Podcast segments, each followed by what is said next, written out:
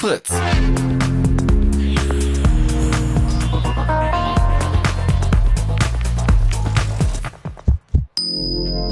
Blue Moon.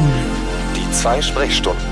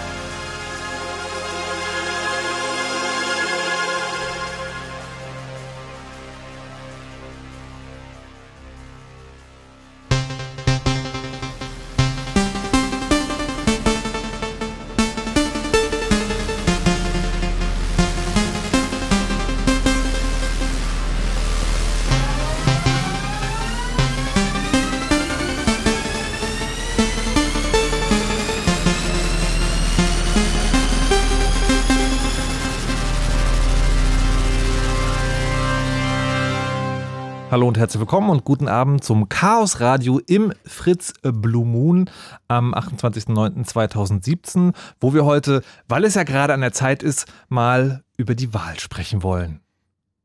What? Fragt ihr euch vielleicht. Die war doch letzten Sonntag, warum denn dieses Mal immer noch?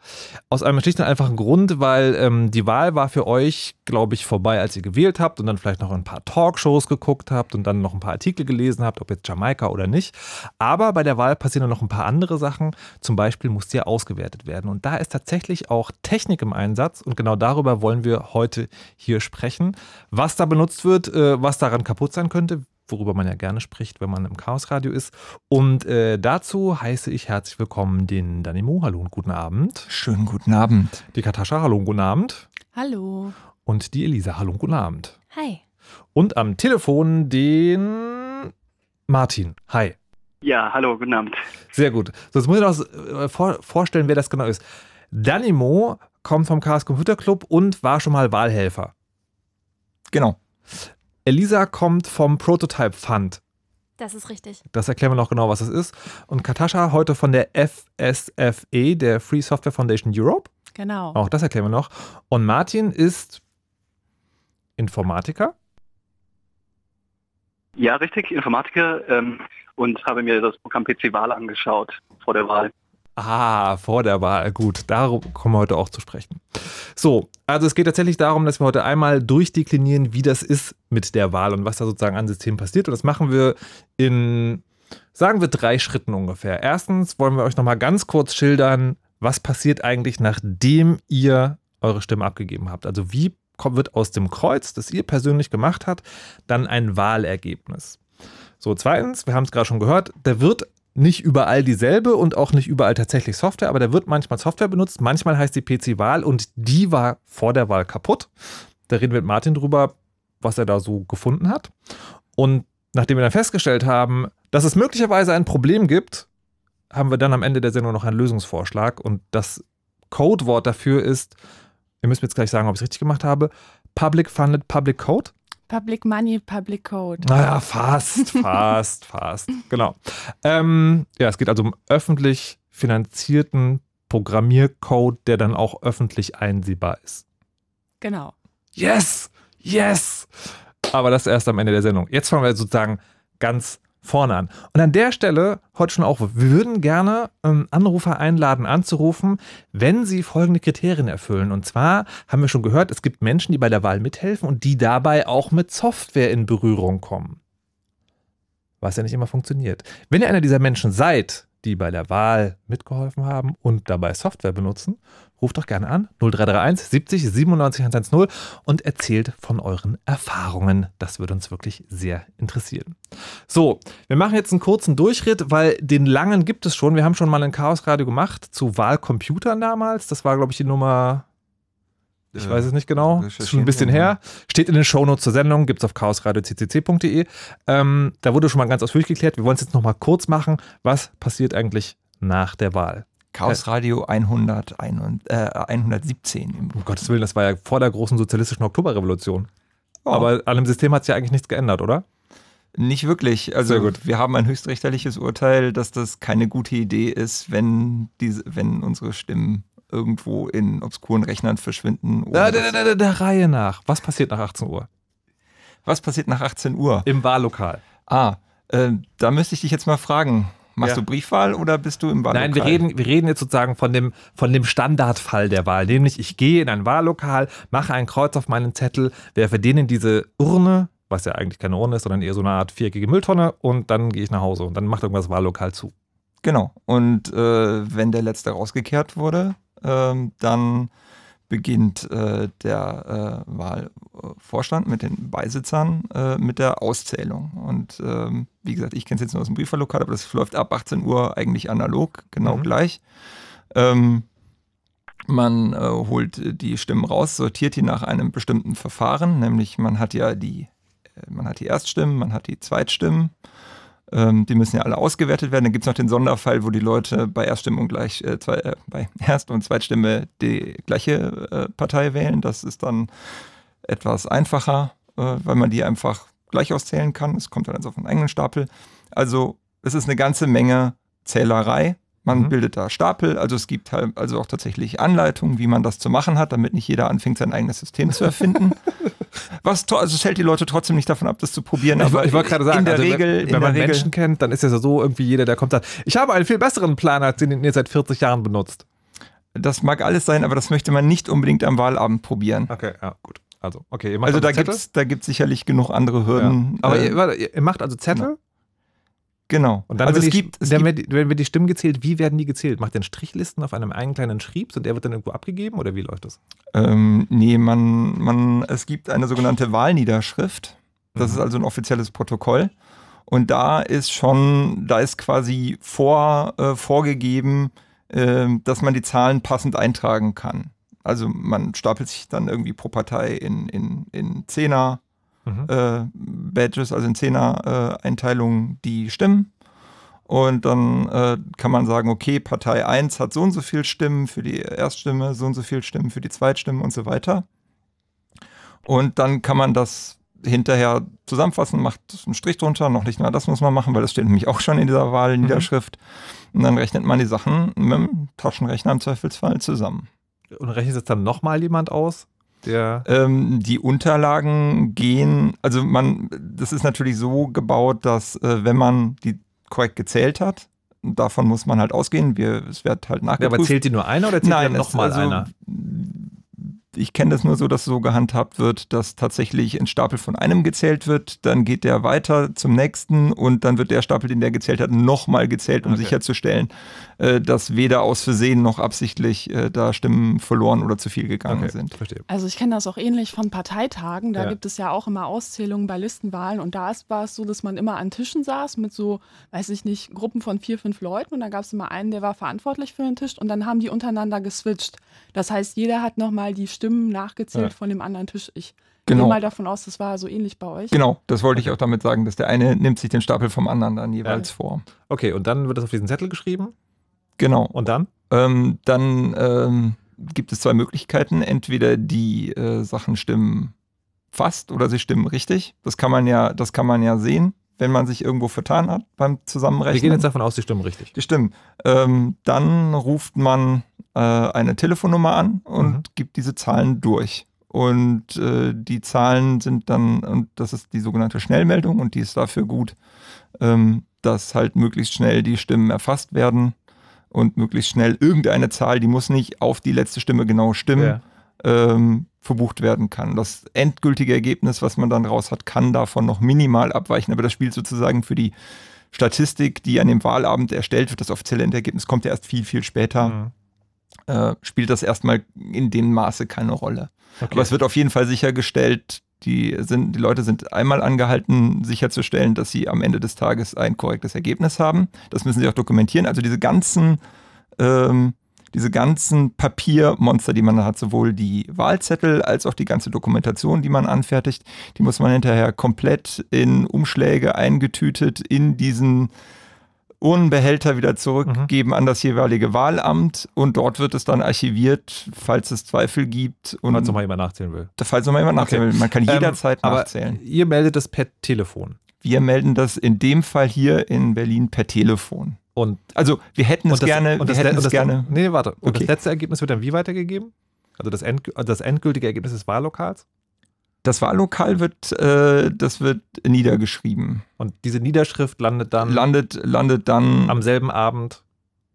das wird, also meine, meine Erfahrung endet tatsächlich da, wo ich diese Dokumente übergebe Okay. und die Wahlniederschrift wird von, dem, von, dem, von den Sachen, die archiviert werden, abgesondert. Deswegen gehe ich davon aus, dass die Sachen, dann die Niederschrift nochmal jemandem zugeht, der dann die Zahlen auswertet. Das heißt aber auch, du kommst an keiner Stelle mit Software in Berührung und siehst auch niemanden, der mit Software in Berührung kommt. Präzise, das ist Okay. erst die nächste Ebene. So, und dann kommen wir jetzt nämlich zu Martin. Hallo Martin. Ja, hallo. So, wir müssen, bevor wir über den ganz konkreten Fall sprechen, nochmal genau erklären, an welcher Stelle der überhaupt ansetzt. Wir haben ja gerade gehört, im Wahllokal selber gibt es gar keine Software. Du hast jetzt eine Wahlsoftware gemacht. Und das ist ja schon mal der erste wichtige Unterschied. Es geht nicht, was manche Leute missverstehen, um Wahlcomputer. Also, dass Leute irgendwie per Computer wählen oder so. Sondern, was genau ist diese Wahlsoftware? An welcher Stelle im Wahlauszahlprozess setzt die Software, also die Softwares, die vielen, wie heißt das eigentlich? Die Programme, die es gibt? Ja, Äh, wo, wo setzt die an? Was passiert da? also Software ähm, wird an vielen Stellen eingesetzt zur Wahl, zur Wahlvorbereitung, aber hier geht es dann um die Auswertung der Wahl. Also man könnte hier auch Wahlauswertungssoftware sagen Mhm. für diesen äh, Abschnitt der Wahl und die kommt ab der Gemeinde, also ab dem Wahlamt der Gemeinde, wo aus den Wahllokalen dann diese eben berichteten Schnellmeldungen zusammenlaufen nach 18 Uhr, 19 Uhr, 20 Uhr. Die treffen da telefonisch ein und werden dort in einer Software erfasst. Das ist sozusagen die erste Ebene, auf der ähm, ja, Wahlergebnisse digitalisiert werden. Und dann geht das ähm, weiter. Es gibt ja dann die Wahlkreise. Die Wahlkreisleiter haben auch eine Software laufen.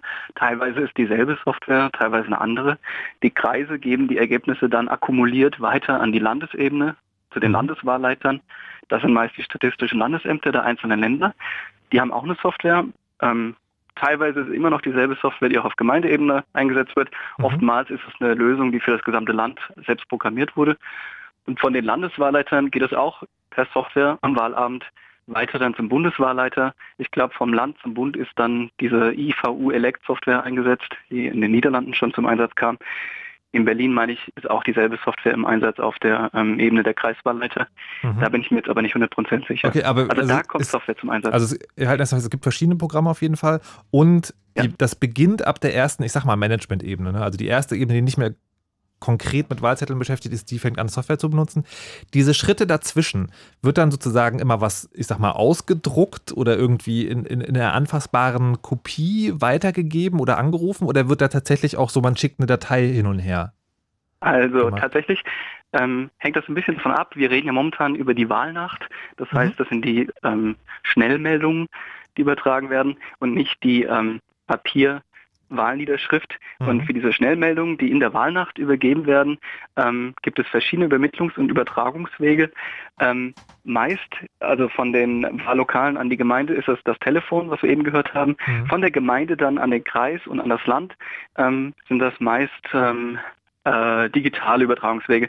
Da werden tatsächlich entweder Daten in einer ähm, Web basierten Erfassungsmaske, also Webformular eingegeben und direkt auf den, an die Server des Landes geschickt. Teilweise ähm, werden die Daten lokal auf Rechnern bei der Gemeinde erfasst und dann ähm, über als Datei äh, übertragen. Teilweise kommen da Dateitransferprotokolle zum Einsatz. Teilweise in besonderen Ausnahmesituationen wird auch ähm, per E-Mail äh, werden diese Ergebnisse auch per E-Mail übertragen an die Landesebene. Verschlüsselt oder unverschlüsselt? Ähm, Oder signiert also vor allen Dingen? Bis, bis vor dieser Wahl auch unverschlüsselt. Oh mein Gott. Also, also nur, in einer E-Mail. Nur zum Verständnis sozusagen. Also E-Mail ist das so ziemlich unsicherste Kommunikationsmedium, was man sich vorstellen kann, weil es da theoretisch nicht nur möglich ist, dass jeder mitliest, was im Fall von Wahlergebnissen nicht so schlimm wäre, sondern man kann theoretisch auch zwischendurch den Inhalt der Nachricht eigentlich ändern. Was ich fragen wollte, ist noch, wenn du sagst, da werden Dateien hin und Geschäft digital übermittelt, da, da kann, das kann man sich auf zwei verschiedene Arten und Weisen vorstellen. Das eine ist, da wird zwar eine Datei verschickt, aber die öffnet dann wieder jemand, also ich sag mal ein Office-Dokument, ein Textdokument und mhm. trägt die Daten wieder aus. Und das andere ist, die Gegenstelle hat auch eine Wahlsoftware und öffnet die Datei und importiert sozusagen die Daten, ohne, ohne dass den Mensch jemals sozusagen nochmal live gesehen hat. Gibt es da beides oder was ist da der Fall? Also ich kann keine absolute Aussage treffen, da wirklich jedes Bundesland eigene Lösungen ja. äh, umgesetzt hat. Ja. Ähm, meist, in den meisten Fällen werden diese Daten tatsächlich ähm, automatisch in diese Software importiert, die auf der nächsthöheren Ebene läuft. Wenn das dasselbe Softwareprogramm ist, was auf verschiedenen Ebenen läuft, ähm, ist das vollautomatisch, da wird das aggregiert automatisch von der Software. Mhm. Ähm, wenn das nicht automatisch läuft, ähm, dann ähm, denke ich, gibt es meist so eine Art Datei, Drag-and-Drop-Upload über Webformulare zum ja. Beispiel. Das gibt es auch, ja.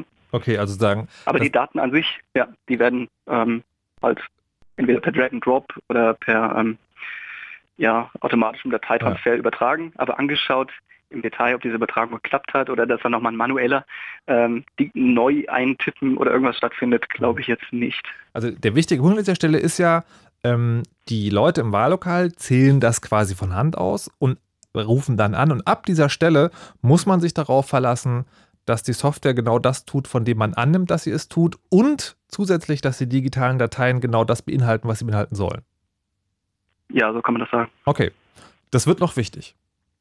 Ähm, so, jetzt haben wir, jetzt hast du gerade gesagt, also wir reden jetzt eigentlich nur über die Wahlnacht, ne, also wo es um die Schmeldung geht. Wie ist es denn mit dem offiziellen Endergebnis? Wie kommt das zustande? Ähm, also wie, wie schon eben gesagt, ähm, gibt es ja die Wahlniederschriften, die in den mhm. Wahllokalen angefertigt sind. Und bis zum Montagmorgen sind die eigentlich alle bei den Gemeinden eingetroffen, mhm. ähm, indem halt die Pakete mit den Stimmzetteln zusammen mit der Wahlniederschrift bei der Gemeinde abgeliefert wurden und werden dann dort nochmal kontrolliert, geprüft, ob da alles stimmt, plausibel ist und werden dann irgendwann auch weiter zur Kreisebene geleitet. Mhm. Äh, das findet da sozusagen in den nächsten Tagen statt. Also das findet jetzt gerade statt mhm. für die mhm. Bundestagswahl zum Beispiel. Und ähm, diese Wahlniederschriften sind dann eben nicht mehr ähm, digital, sondern werden tatsächlich halt per Bote oder ähm, halt ähm, händisch hin und her geschoben, also übertragen. Da gibt es keine digitale Übertragung. Und äh, die, also es gibt ja die verschiedenen Ebenen, die immer zusammen, immer mehr sozusagen äh, Stimmen zusammenfassen. Gibt es dann nochmals eine Papierversion, also macht die Gemeinde nochmal die Wahlniederschriften und fertigt sozusagen eine Meta-Wahlniederschrift an, wo steht hier. Richtig. Das Okay. ist ähm, quasi in der Bundeswahlordnung niedergeschrieben. Da ähm, gibt es verschiedene Paragraphen, die regeln, welche ähm, Anlagen beizufügen sind von der Gemeinde. Mhm. Die Gemeinde ähm, summiert oder fügt quasi eine Übersicht an diese ähm, Wahlniederschrift hinzu, die ähm, die Ergebnisse aus der gesamten Gemeinde, also alle Wahllokale äh, beinhaltet und dann eine quasi eine Summe darunter.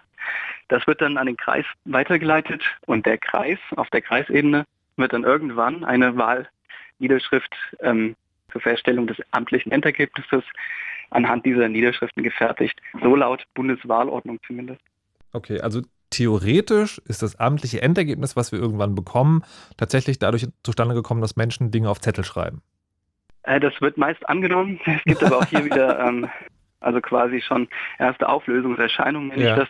Dass ähm, beispielsweise in Hessen ähm, wird diese Kreiswahlniederschrift, Ja. die dann das amtliche Endergebnis für den Kreis erhält, Mhm. tatsächlich automatisch erstellt. Die wird ausgedruckt aus dem Computer. Mhm. Das kann ich, ich kann das gerade zitieren.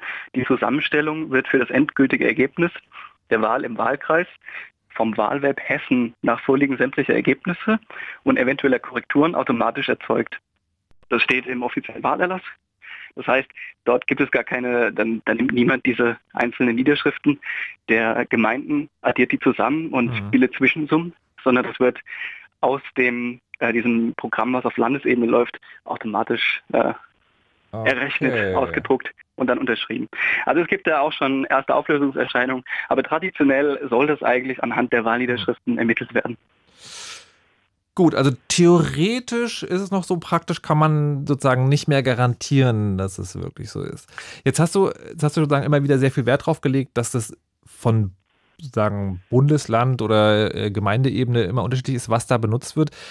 Kann man sagen, wie, wie viele Wahlprogramme es gibt, wie viel unterschiedlich und wo die herkommen? Ja, kann man. Ähm, ich glaube, im Spiegel gab es dazu einen äh, sehr interessanten Artikel, ähm, wo tatsächlich versucht wurde, eine vollständige Karte Deutschlands ähm, aufzulisten, welche Software wo im Einsatz ist. Ich fasse das ganz grob zusammen. Es gibt IVU Elect auf Bundesebene. Das ist eine, ich meine, auf jeden Fall eine deutsche Firma. Ich glaube, die kommen aus Berlin. Die Mhm. machen eigentlich so Verkehrssoftware. Ist Ähm, ja fast dasselbe.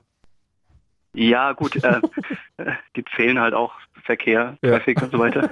Dann gibt es ähm, äh, die Lösung PC-Wahl. Die war jetzt, ähm, stand äh, vor der Wahl recht unsicher und da gab es eine gewisse Berichterstattung dazu. Ähm, PC-Wahl wird eingesetzt, zum Beispiel in komplett Hessen auf ähm, Gemeindeebene und Wahlkreisleiterebene, in Brandenburg komplett, auch auf äh, Landesebene und in anderen Ländern äh, sporadisch, also je nach Kommune, die unterscheiden sich da dann doch. Dann gibt es OK-Wahl. Das ist auch wieder eine eigene Lösung. Und dann gibt es noch äh, WinVWIS. Das ist noch eine ganz alte Lösung. Also es gibt da wirklich ein sehr fragmentiertes Bild an Software, die zum Einsatz kommt. Und auf Landesebene gibt es dann zum Beispiel in Hessen das sogenannte Wahlweb Hessen. In Brandenburg wird PC-Wahl auf Landesebene eingesetzt.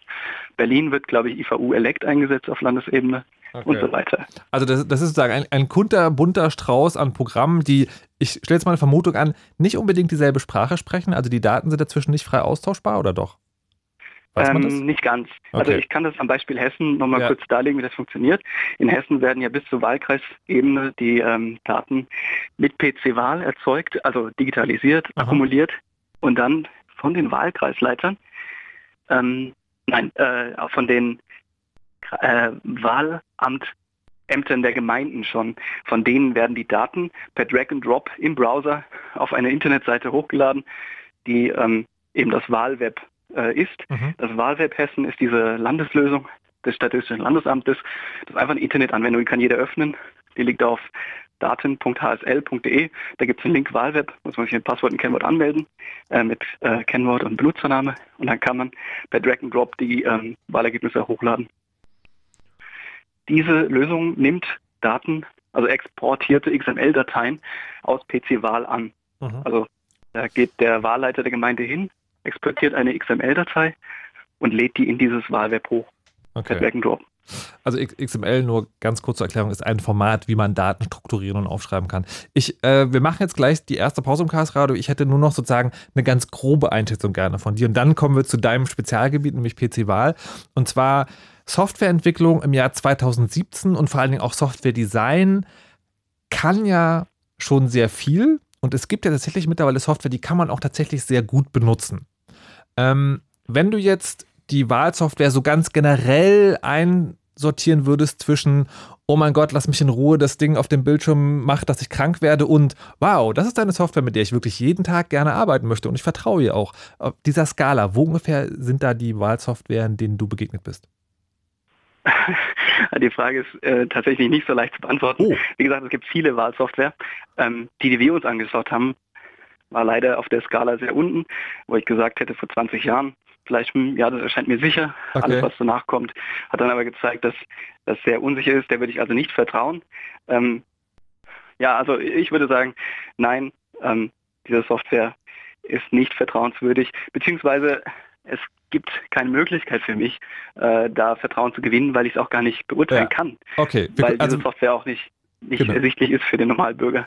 Genau, wir kommen gleich sozusagen zu dem Teil, wo wir ganz genau mal darauf eingehen, wie PC-Wahl. Also nach der ersten halben Stunde haben wir gelernt, ne, es gibt Programme, die sind dafür da, um dieses eine demokratische Grundrecht, was wir haben, nämlich die Wahl, so auszuzählen, dass dann ein sicheres Ergebnis rauskommt. Und was Martin da entdeckt hat, das entsprechen wir gleich in der nächsten halben Stunde. Jetzt gibt es erstmal ein bisschen Creative Commons Musik. Die kommt dieser Sendung komplett von Prolator vom Album Live Playing Tricks und der erste Titel ist Destiny.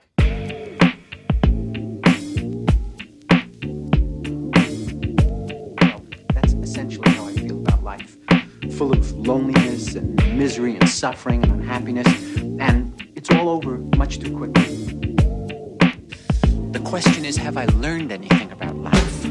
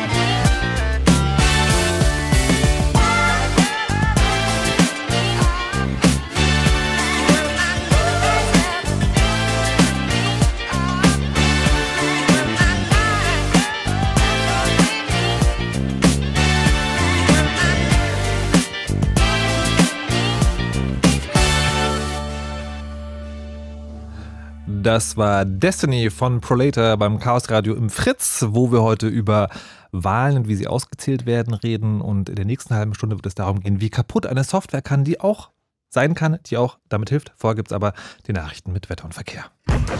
Sein Berlin-Konzert im Tempodrom war so schnell ausverkauft. Da dachte sich Clüso so, So, so. Und so gibt's jetzt noch ein Zusatzkonzert. Fritz präsentiert Clüso. Das Zusatzkonzert.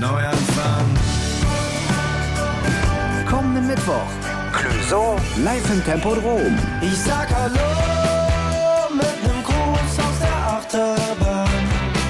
Das schon ausverkaufte und das Zusatzkonzert von Clüso. So oder so, präsentiert von Fritz. Und das hört man. Um kurz nach halb elf. Fritz. Nachrichten. Mit Max Käter. Im Fall der deutschlandweiten Erpressung mit vergifteten Lebensmitteln haben sich bei der Polizei erste Zeugen gemeldet. Die Polizei hatte vorher Bilder eines Verdächtigen aus einer Überwachungskamera veröffentlicht. Der oder die Erpresser drohen damit, deutschlandweit Lebensmittel in Supermärkten und Drogerien zu vergiften. Die Behörden raten deshalb, beim Einkaufen darauf zu achten, dass Verpackungen nicht beschädigt sind. In Estland beginnt heute Abend ein EU-Sondergipfel. Bei einem gemeinsamen Abendessen sprechen die Staats- und Regierungschefs über ihre jeweilige Vision von einem zukünftigen Europa. Ab morgen wollen sie dann in lockerer Atmosphäre über die weitere Digitalisierung Europas beraten. Es geht unter anderem um den Ausbau des schnellen Internets, den Datenaustausch und die Cybersicherheit. Auch in Brandenburg sollen bei Autobahnunfällen Sichtschutzwände aufgestellt werden, um Gaffer abzuhalten. Bei Unfällen machen Schaulustige immer wieder Handyvideos und Fotos. Ein Sprecher des Infrastrukturministeriums sagte, dass dadurch die Arbeit von Polizei und Rettungskräften dramatisch behindert wird. Andere Bundesländer setzen die mobilen Wände schon erfolgreich ein. Sport. Hertha BSC hat sein erstes Auswärtsspiel der Fußball-Europa League-Saison verpatzt. Hertha hat beim schwedischen Östersunds FK mit 0 zu 1 verloren und muss mit nur einem Punkt aus zwei Spielen um den Einzug in die K.O.-Runde bangen. Wetter. Die aktuellen Temperaturen liegen in Berlin-Spandau bei 15, in Kreuzberg bei 16 Grad, in Eisenhüttenstadt und Grünow sind 14 und in Falkensee und Ludwigsfelde 15 Grad. In der Nacht kann es ein bisschen regnen und die Temperaturen gehen auf 12 bis 8 Grad noch runter. Morgen wird es dann wieder schöner und vor allem nachmittags gibt es viel Sonne und es bleibt meistens trocken mit 19 bis 24 Grad. Verkehr. Vorsicht auf der A10, dem südlichen Berliner Ring Richtung Dreieck Spreeau. Zwischen Genshagen und Rangsdorf liegen Reifenteile auf der Fahrbahn auf der mittleren Spur. Vorsicht außerdem auch im Kreis Teltow-Fleming auf der Lindenstraße zwischen Jütchenhof und Schias gibt es Gefahr durch einen Rind auf der Fahrbahn. Vorsicht auf der B169 Elsterwerder Richtung Cottbus zwischen B96 Senftenberg und Sedlitz liegt ein totes Tier auf der Straße. Vorsicht auf der A2 Magdeburg Richtung Berlin zwischen Thesen und Ciesa gibt es Behinderungen nach einem Unfall auf der rechten Spur. Vorsicht außerdem auf der B320 Bernklau Richtung Glübben. Zwischen Pinnow und Starkow gibt es Behinderungen durch Straßenschäden. Auf der B167 Silo Neuhardenberg am Bahnhof Silo Guso schließt die Schranke nicht mehr. Bitte besonders vorsichtig da am Bahnübergang, denn die Züge fahren auf Sicht. Auf der A113, dem Zubringer Schönefeld, gibt es stadteinwärts eine Sperrung zwischen Schönefeld Nord und Adlershof wegen Wartungsarbeiten bis um 5 Uhr. Und im Stadtverkehr Berlin in Tiergarten ist die Straße des 17. Juni gesperrt. Da wird die Feier zum Tag der deutschen Einheit aufgebaut zwischen Großem Stern und Brandenburger Tor. Und auch die Ebertstraße ist zwischen Dorotheen und Behrenstraße zu. Ansonsten, wo es geht, gute Fahrt. Fritz ist eine Produktion des RBB. Und jetzt gibt es im Chaos Radio im Blue Moon die Chaos Computer Club Nerd News, geschrieben von Mo und präsentiert von Max Käter. Equifax gehackt. Einbrecher konnten der Wirtschaftsauskunftei Equifax monatelang Datensätze von über 140 Millionen US-Amerikanern entwenden. Dazu kommen die Kreditkartendaten von über 200.000 US-Bürgern. Außerdem wurden Akten von mehr als 180.000 US-Bürgern über Korrekturanträge zu ihren Datensätzen gestohlen und auch die Schadensbegrenzung war von Pannen durchzogen. So verwies zum Beispiel der Twitter-Account des Unternehmens mehrmals statt auf die eigens dafür geschaltete Webseite auf eine ähnlich lautende Phishing-Domain. Außerdem stehen hochrangige Mitarbeiter im Verdacht, kurz vor der Ankündigung des Schadens ihre Unternehmensanteile verkauft zu haben. EU-Breitbandstudie. Die EU-Kommission hat kürzlich eine Studie zur Breitbandversorgung in den Mitgliedstaaten und benachbarten Ländern veröffentlicht. Demnach können erst drei Viertel der Haushalte einen Internetanschluss mit mindestens 30 Mbit pro Sekunde bekommen. Über VDSL wird fast die Hälfte der europäischen Heime erreicht. 96 Prozent der EU-Haushalte können mit LTE-Geschwindigkeit mobil surfen. In der digitalen Agenda der EU ist aber vorgesehen, bis spätestens September 2020 alle Haushalte mit mindestens 30 Mbit pro Sekunde zu versorgen. Chelsea Manning darf nicht nach Kanada einreisen. Bei dem Versuch, die Grenze nach Kanada zu überqueren, wurde die US-Staatsbürgerin von einem kanadischen Grenzbeamten zurückgewiesen. Als Grund gilt Mannings Vorstrafe nach dem US-Spionagegesetz. Zwar verkürzte der ehemalige US-Präsident Obama ihre Gefängnisstrafe, doch nach kanadischer Rechtsprechung dürfen Menschen, die in einem anderen Land vorbestraft sind, nicht einreisen, wenn die Straftat in Kanada zu einer Haftstrafe von zehn Jahren und mehr führen würde. Die Nerd News vorgetragen von Max Käther, geschrieben von Mo und nachzulesen und mitzuklicken unter chaosradio.ccc.de. Vielen Dank. Bitteschön.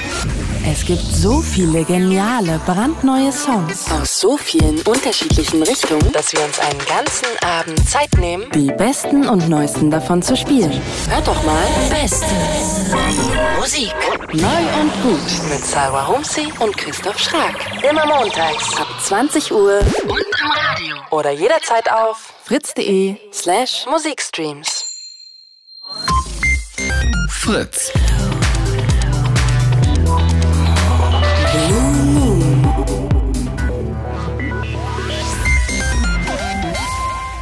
Herzlich willkommen zurück im Chaos Radio im Blue Moon, wo wir heute über die Software reden, die dazu benutzt wird, um die Stimmen auszuzählen, die ihr bei der Wahl abgebt. Das ist jetzt im Folgenden nicht ganz korrekt, weil wir haben in der ersten halben Stunde darüber gesprochen, was eigentlich stattfindet, also wie Stimmen ausgezählt werden, an welchen Punkten das Software zum Einsatz kommt. Und es gibt eine bestimmte Software, nämlich PC-Wahl, die äh, in den letzten Wochen für Schlagzeilen gesorgt hat. Die wird bei uns gar nicht eingesetzt, aber wo und was damit nicht stimmt und wie man überhaupt dazu kommt, das erklärt uns Martin Tschirsich. Hallo, willkommen zurück. Guten Abend. So, also, wir haben in der ersten halben Stunde schon ganz ausführlich darüber gesprochen, was eigentlich Wahlsoftware genau heißt. Ähm, jetzt würde ich gerne wissen, du hast dir die ja genau angeguckt. Wie bist du überhaupt auf die Idee gekommen und dann, wie bist du überhaupt rangekommen? Ja, das ist eigentlich auch schon das, die größte Hürde gewesen bei dieser ganzen, ähm, ich sag mal, Aufdeckungsgeschichte, ähm, an diese Software zu gelangen, beziehungsweise ähm, überhaupt die Prozesse zu verstehen, die ablaufen, nachdem ähm, die Wahllokale die Daten telefonisch an das Wahlamt, an der Gemeinde transferiert haben. Äh, das war gar nicht so leicht. Das war also meine Frage, die ich mir gestellt hatte eines Abends. Ähm, es gab ja schon lange ähm, äh, die Berichte dazu entsprechend, dass die Bundestagswahl im Fokus steht, äh, dass da äh, sicherheitstechnische Belegungen getroffen werden, um diese Wahl abzusichern. Und ähm, da hatte ich mir ähm, äh, die Gedanken dazu gemacht, äh, wie das hier eigentlich aussieht, was passiert, nachdem wir unsere Stimme abgegeben haben. Da ist ja kein großes Potenzial, die Wahl an sich zu verfälschen. Wahlcomputer werden bei der Bundestagswahl praktisch momentan nicht eingesetzt. Ähm, gut, was passiert dann? Ist da Potenzial? Wie werden diese Stimmen aggregiert? Wie kriegen wir so schnell Ergebnisse? Und ähm, da ich in Hessen wohne, habe ich mir das in Hessen angeschaut. Und in Hessen wird das Programm, wie ich dann herausgefunden habe, PC-Wahl eingesetzt. Das war einfach eine, ähm, ich sag mal, eine erweiterte Internetrecherche ähm, mhm. mit den Schlagworten äh, Wahl, Auswertung oder Wahl, ähm, Hessen, Bundestagswahl, Wahlsoftware, sowas in der Richtung. Gibt es da Software? Gibt es mhm. da äh, Computerprogramme, die laufen? Und das führte dann direkt zum kommunalen ähm, IT-Dienstleister in Hessen. Das ist in dem Fall die ECOM 21. Ähm, die ist dafür zuständig, die Infrastruktur bereitzustellen und die Software zu verteilen an die Gemeinden, an die Wahlämter, die zur ähm, Auswertung der Wahl am Wahlabend eingesetzt wird und auch danach. Und ähm, daraus ging hervor, dass es in Hessen zumindest für jeden Wahlkreis vorbereitete sogenannte Versanddateien, Versandprojekte gibt. In diesen Dateien, die äh, waren auf der Seite des kommunalen IT-Dienstleisters öffentlich abrufbar, stehen dann auch Zugangsdaten und da lässt sich schon herauslesen, wie dieser Datentransfer funktioniert am Wahlabend von den Gemeinden zur Kreisebene. Mhm. Und äh, als ich diese Daten dann äh, nach dieser Google-Suche in den Händen gehalten hatte, ähm, da wurde mir ein bisschen klar, okay, es kommt tatsächlich Software zum Einsatz, um unsere ausgezählten Stimmen aus den Wahllokalen zu übertragen, auf die nächste Ebene des Kreises zu transferieren, um die zu akkumulieren. Und da äh, habe ich mir dann schon Gedanken gemacht, okay, wenn diese Software, die war dann noch nicht, hatte, hatte ich noch nicht gesehen gehabt, kannte ich noch nicht, das noch nicht, wie das funktioniert, wenn die geheim ist, ähm, aber die Zugangsdaten für diese Übertragungswege im Netz öffentlich herunterladbar sind von diesem IT-Dienstleister, dann äh, schien mir das merkwürdig. Also das schien mir eine Sicherheitslücke zu sein.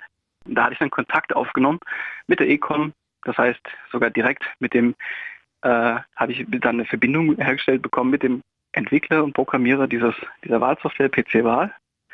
Und der hatte mir dann, das war schon noch am selben Abend, äh, direkt bescheinigt, ja tatsächlich, hier werden äh, am Wahlabend Schnellmeldungsergebnisse übertragen an den Wahlkreis. Und ja, tatsächlich, ähm, das sind die Zugangsdaten dazu. Und damit könnte man die Daten auch ändern. Dann gab es dieses Zitat, damit kann man am Wahlabend Verwirrung stiften. Wait, wait, wait, wait. So, stopp, stopp, halt. Ich möchte ja. jetzt kurz, also, du hast dir das Ganze angeguckt und hast dann sozusagen erstmal den Weg nachgeprüft, den die Daten gehen. Ja, richtig. Und hast herausgefunden, wie man an die Daten rankommt und sie theoretisch ändern könnte. Und das hat dir der Programmierer ja, erstmal wusste ich ja noch gar nicht, erstmal wusste ich noch nicht, was ich da in Hand hatte. Ich okay. hatte quasi auch keine Vorstellung, wie diese, was überhaupt passiert, ob es da Übertragungswege gibt, wie das überhaupt abläuft. Ja. Ich hatte nur Daten gefunden, äh, sogenannte Versandprojekte, ja. in denen Zugangsdaten drin standen. Okay. Zu einem FTP-Server ganz konkret, auf dem Wahldaten übertragen werden. Und da habe ich gedacht, okay, das, also was auch immer da jetzt übertragen wird, Wahldaten werden übertragen, Stimm Stimmergebnisse werden übertragen, FTP-Server und hier stehen Zugangsdaten davon im Netz öffentlich. Ähm, das hat sich erst für mich nicht richtig angehört. Und dann hatte ich den Entwickler kontaktiert und der hatte mir dann die Aussage gemacht, mit diesen Daten, die ich da gefunden habe, kann ich am Wahlabend ähm, Verwirrung stiften, indem oh. ich Wahlergebnisse die übertragen werden, akkumuliert werden, verfälsche. Und dann hat bei mir, ähm, hat es sozusagen, äh, da sind bei mir die Lichter angegangen und ich habe gedacht, nee, das kann so nicht sein. Also, also, also, also, die Aussage zu dem Zeitpunkt war, okay, diese Daten werden übertragen und du könntest da theoretisch ran und die auch irgendwie ändern, aber weil es ja zum Endergebnis sozusagen diesen analogen Prozess gibt, wäre das, ich sage nur in ganz großen Anführungszeichen, nur Verwirrung. Ja, so war das die, okay. die, die Aussage, die ich okay. da gehört hatte. Und ich hatte zu dem Zeitpunkt noch nicht die Software. Ich wusste nicht, was noch alles passiert. Ich hatte nur diese Aussage und das hat sich für mich schon so angehört, als sollte das nicht so sein. Ja. Also quasi das war der Grund, warum ich dann überhaupt eingestiegen bin okay. und äh, dann mal geforscht habe, ob es denn diese Software überhaupt quasi öffentlich gibt, ob man dazu was lesen kann, ob man irgendwie erfahren kann als Bürger, wie unsere Ergebnisse verarbeitet werden und wie das dann aussieht, welche Software zum Einsatz kommt und so weiter. Mhm. Und dann bist du, auf, du bist sozusagen auf die PC-Wahl-Software gestoßen. Hast du die auch organisiert? Als Und erstes ähm, hatte ich dazu im Netz tatsächlich von einem anderen, dem Herrn Ingo Höft, äh, damals Wahlhelfer, Piratenpolitiker, dazu von ihm auf einem Blog äh, gelesen, wie er schon, ich meine 2009, versucht hat, diese Wahlsoftware einzusehen er äh, Kommunikation veröffentlicht mit den Gemeinden, auch mit der Herstellerfirma. Warte mal, warte, warte, wenn, wenn, wenn, du einzusehen meinst, heißt das dann sozusagen, der wollte sich einfach mal angucken, wie die Software funktioniert oder der wollte dem, dem Programm. Wollte, okay. Er wollte die Software einfach mal, ähm, mal testen, mal schauen, mhm. ob die auch richtig funktioniert. Ja. Wollte die sich mal ansehen, also mal anfühlen. Vielleicht wollte auch, er wollte auch den Quellcode gerne einsehen. Aha. Aber als nächstes, als erstes wollte er überhaupt erstmal die Software einfach mal nachprüfen, um als Bürger zu sehen, ob da auch alles so richtig läuft mit so einer Stimmenakkumulation. Mhm. Und ähm, der ist gescheitert. Da gab es dann äh, Urteile, die sein äh, Anliegen negativ beschieden haben. Gesagt wurde, nee, das ist ein privates Produkt einer privaten Firma und die kann er gerne kontaktieren, aber wir können das nicht öffentlich rausgeben, diese Software. Okay. Und dann bin ich eben, habe ich mir nochmal dieses, diese ähm, Herstellerfirma angeschaut von PC-Wahl. Das ist inzwischen die Vote IT GmbH.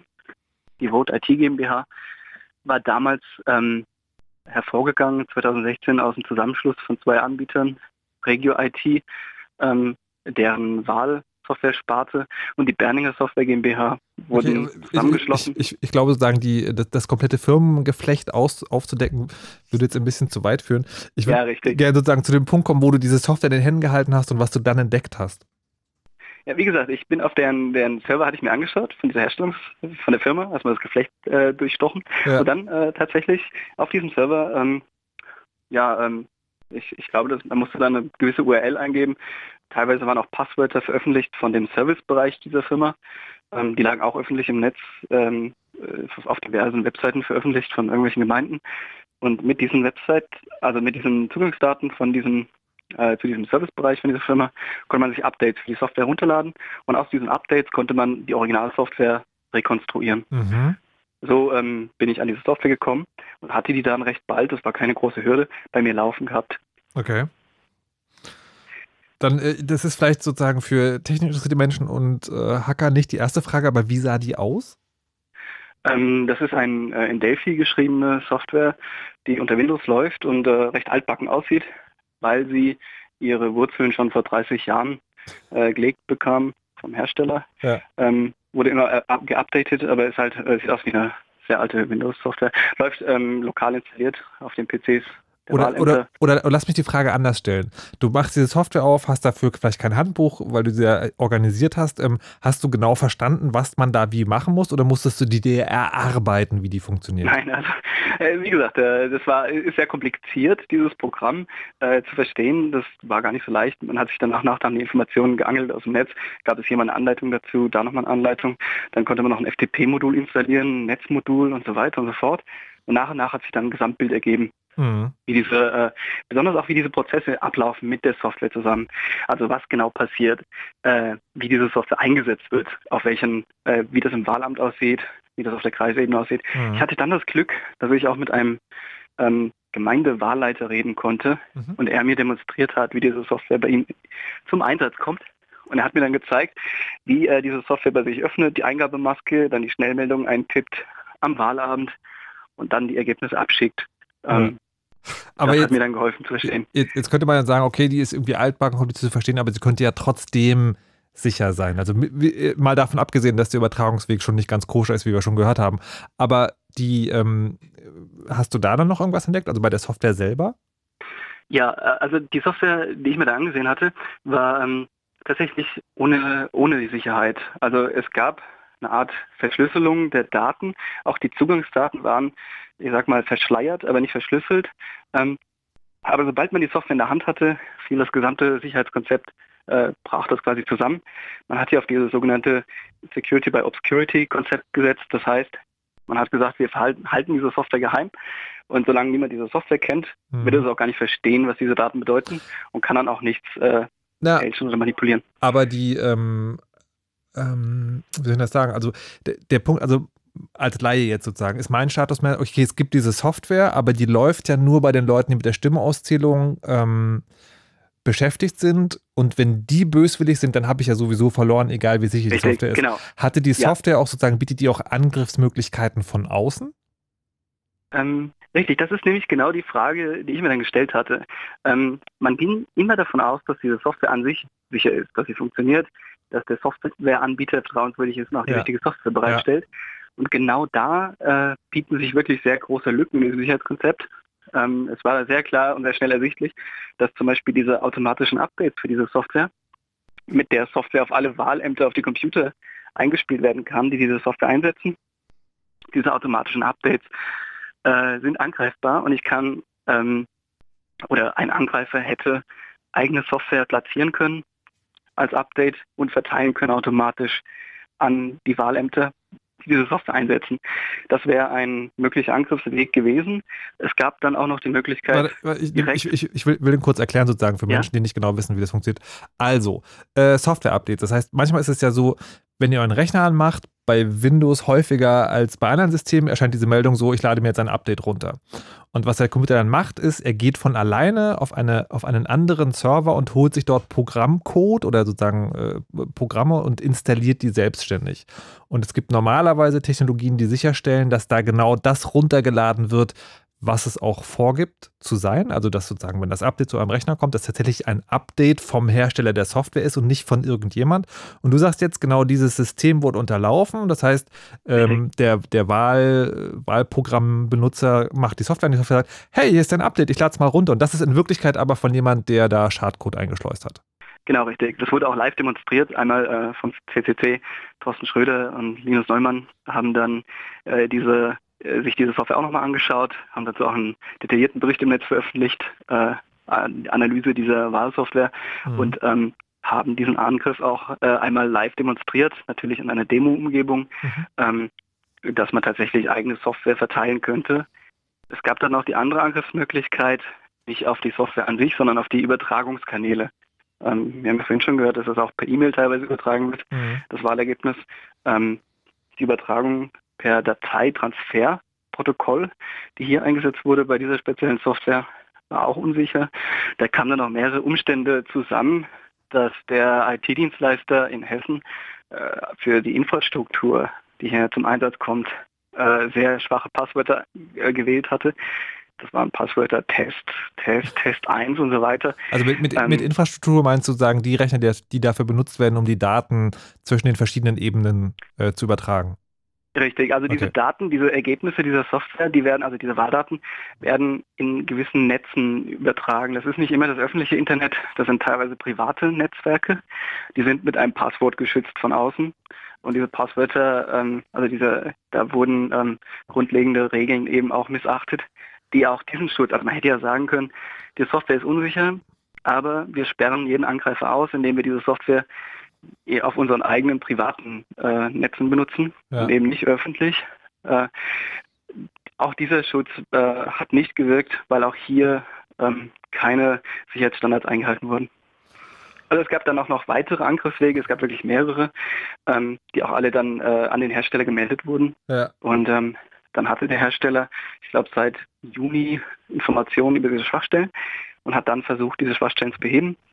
Okay. Die Wahl rückte dann näher und ähm, es hat nicht geklappt. Ähm, es gab dann nochmal eine weitere Analyse zu den äh, Korrekturversuchen und die war also bis zum Ende unsicher, die Software. Mhm. Ähm, die wurde dann am Ende äh, quasi wurden diese automatischen Updates komplett abgeschaltet. Mhm. Und man gesagt, gut, wir machen das ganz geheim. Wir verteilen neue Software nur noch über ähm, den IT-Dienstleister, über Personen, die wir kennen sozusagen. Aha, also ein Bote ähm, mit dem USB-Stick quasi. Ja, so ähnlich darf okay. man sich das vorstellen. Und ähm, wir vertrauen einfach darauf, dass die Netze, in denen wir diese Software betreiben, dass die nicht angegriffen werden von außen. Also man Natürlich nicht. Das wird, wer, wer hätte denn daran ja. ein Interesse? Also das kann ja gar nicht. Okay. Genau. Also die Software an sich wurde nicht sicherer gemacht. Ja. Äh, man hat einfach nochmal quasi äh, die äh, Sicherheitsstandards erhöht der Infrastruktur, also der Netze, in denen diese ja. Software betrieben wird. Okay. Also das heißt sozusagen besser, aber noch weit entfernt davon gut zu sein. Richtig, genau. Okay. Ich, Vor allen Dingen wurde auch weiterhin nicht offengelegt, wie diese Software funktioniert. Und wir wissen auch nicht, wie sie inzwischen, ähm, also wie das letzte Update aussah. Das können wir oder auch der CCC nicht beurteilen, weil das auch nicht mehr öffentlich gemacht wird. Weil die, okay. Jetzt äh, habe ich noch eine Frage. In dieser ganzen Geschichte, hast du jemals danach noch irgendwie Kontakt mit dem Hersteller der Software gehabt und was sagt der eigentlich dazu? Äh, direkt nicht, aber er hat sich gegenüber der Zeit zum Beispiel geäußert.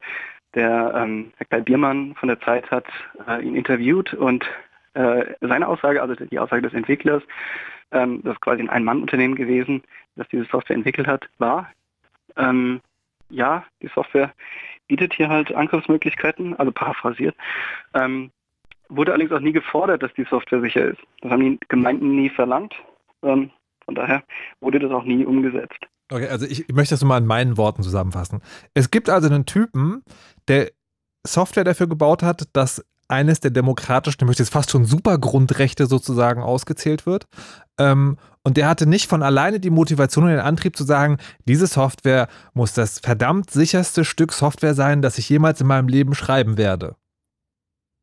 War Nein, das lag auch daran, dass diese Software eben über 30 Jahre gewachsen ist und in der Zeit, in der die Architektur oder diese Grundlagen ja, gelegt wurden, gab man, es ja noch also, keine. Also ich meine, ist es hm. zu viel verlangt von einem Programmierer, da einen eigenen Antrieb zu haben?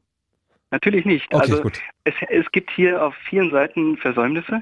Unter anderem hätte auch der Hersteller ganz klar sehen können, dass hier ein Problem vorliegt. Äh, ich meine, der kennt sich ja mit der Wahl nun am besten aus und weiß, wie ja. das abläuft. Also von der Seite hätte auf jeden Fall etwas kommen müssen.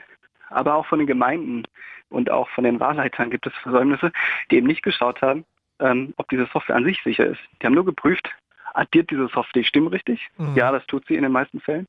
Also das wurde halt durch Tests evaluiert. Aber die Sicherheit der Software und die Übertragungswege, die wurde nie geprüft. Und das hätte nicht nur vom Hersteller, das hätte auch von den Wahlleitern kommen müssen, diese Anforderung.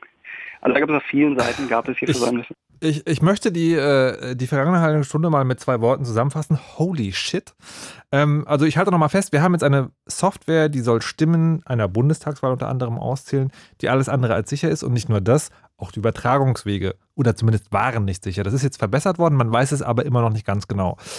Wir wollen gleich nochmal, oder sozusagen will ich mit äh, dir, Martin, und den Studiogästen hier über die sozusagen praktischen Konsequenzen darüber nochmal genauer sprechen. Und dann kommen wir vielleicht zu dem Punkt, wo wir sagen, okay, wie können wir das, also nicht diese, diese spezielle Software, sondern so im Allgemeinen vielleicht diesen ganzen Vorgang, da wird Software für Wahlen benutzt, wie können wir das vielleicht besser machen? Dazu kommen wir gleich. Vorher gibt es ein äh, kleines Stück Musik von Predator nochmal. Der Track heißt niemals, diese, der Track heißt jetzt Circus.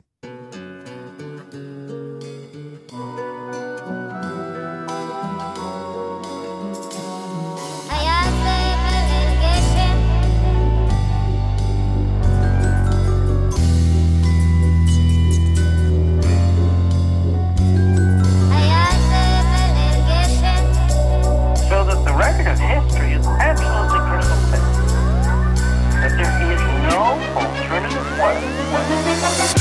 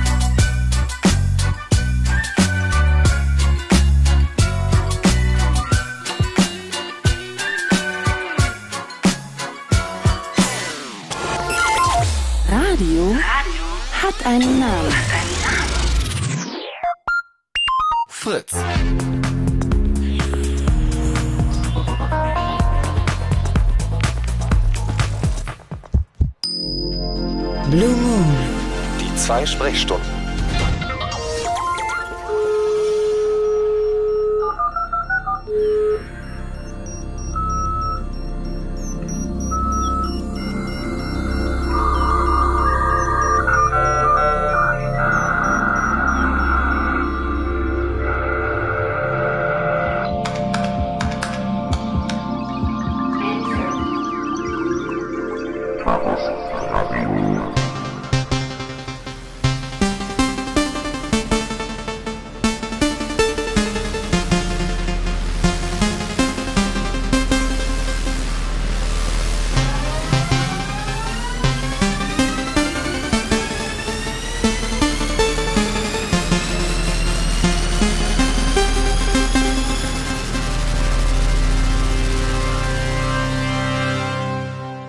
Ist Halbzeit im Chaos Radio bei Fritz im Blue Moon, wo wir heute über die Software sprechen, die unsere Stimme bei den Wahlen auszählt. Und äh, wir haben gerade gehört, dass es da eine Software gibt, die nicht bei uns angewendet wird, sondern in Hessen, PC-Wahl, die ziemlich viele Löcher hat ähm, und nicht so gut ist, fasse ich jetzt mal ganz diplomatisch die letzte Stunde zusammen. Ähm, und wir machen die Runde jetzt wieder ein bisschen größer. Ich begrüße nochmal Martin, der das alles entdeckt hat am Telefon. Hallo, guten Abend. Guten Abend. Und Danimo. Guten Abend. Und Elisa. Hallo. Und Katascha. Moin. So, ähm, wir haben jetzt sozusagen ganz viel über, das, äh, über diese PC-Wahlsoftware gehört. Wenn ihr aufmerksam die Berlin-Wahl verfolgt habt, da gab es anscheinend auch einen kleinen Schluck auf zur Bundestagswahl, weil da so vorläufige Ergebnisse nicht rechtzeitig genug kommen.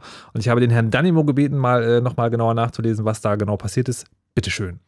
Genau, also es war tatsächlich so, ich habe äh, am Anfang ein wenig ge geflunkert. Diese Schnellmeldung ging nämlich nicht so richtig schnell raus, ähm, in, zumindest in Berlin. Denn das äh, ITTZ, also der IT-Dienstleister äh, des Landes Berlin, ähm, hatte da ein nicht näher genanntes Problem. Also tatsächlich, ich habe ich hab mich nochmal eingelesen, die, ja. die Grobaussage war einfach nur, wir haben das vorher unter realistischen Bedingungen durchgespielt. Ja da hat alles geklappt und jetzt hat es halt nicht mehr geklappt. Also ähm, das, das, heißt, wir wissen nur, die haben da auch eine Software benutzt und die hat irgendwie nicht funktioniert?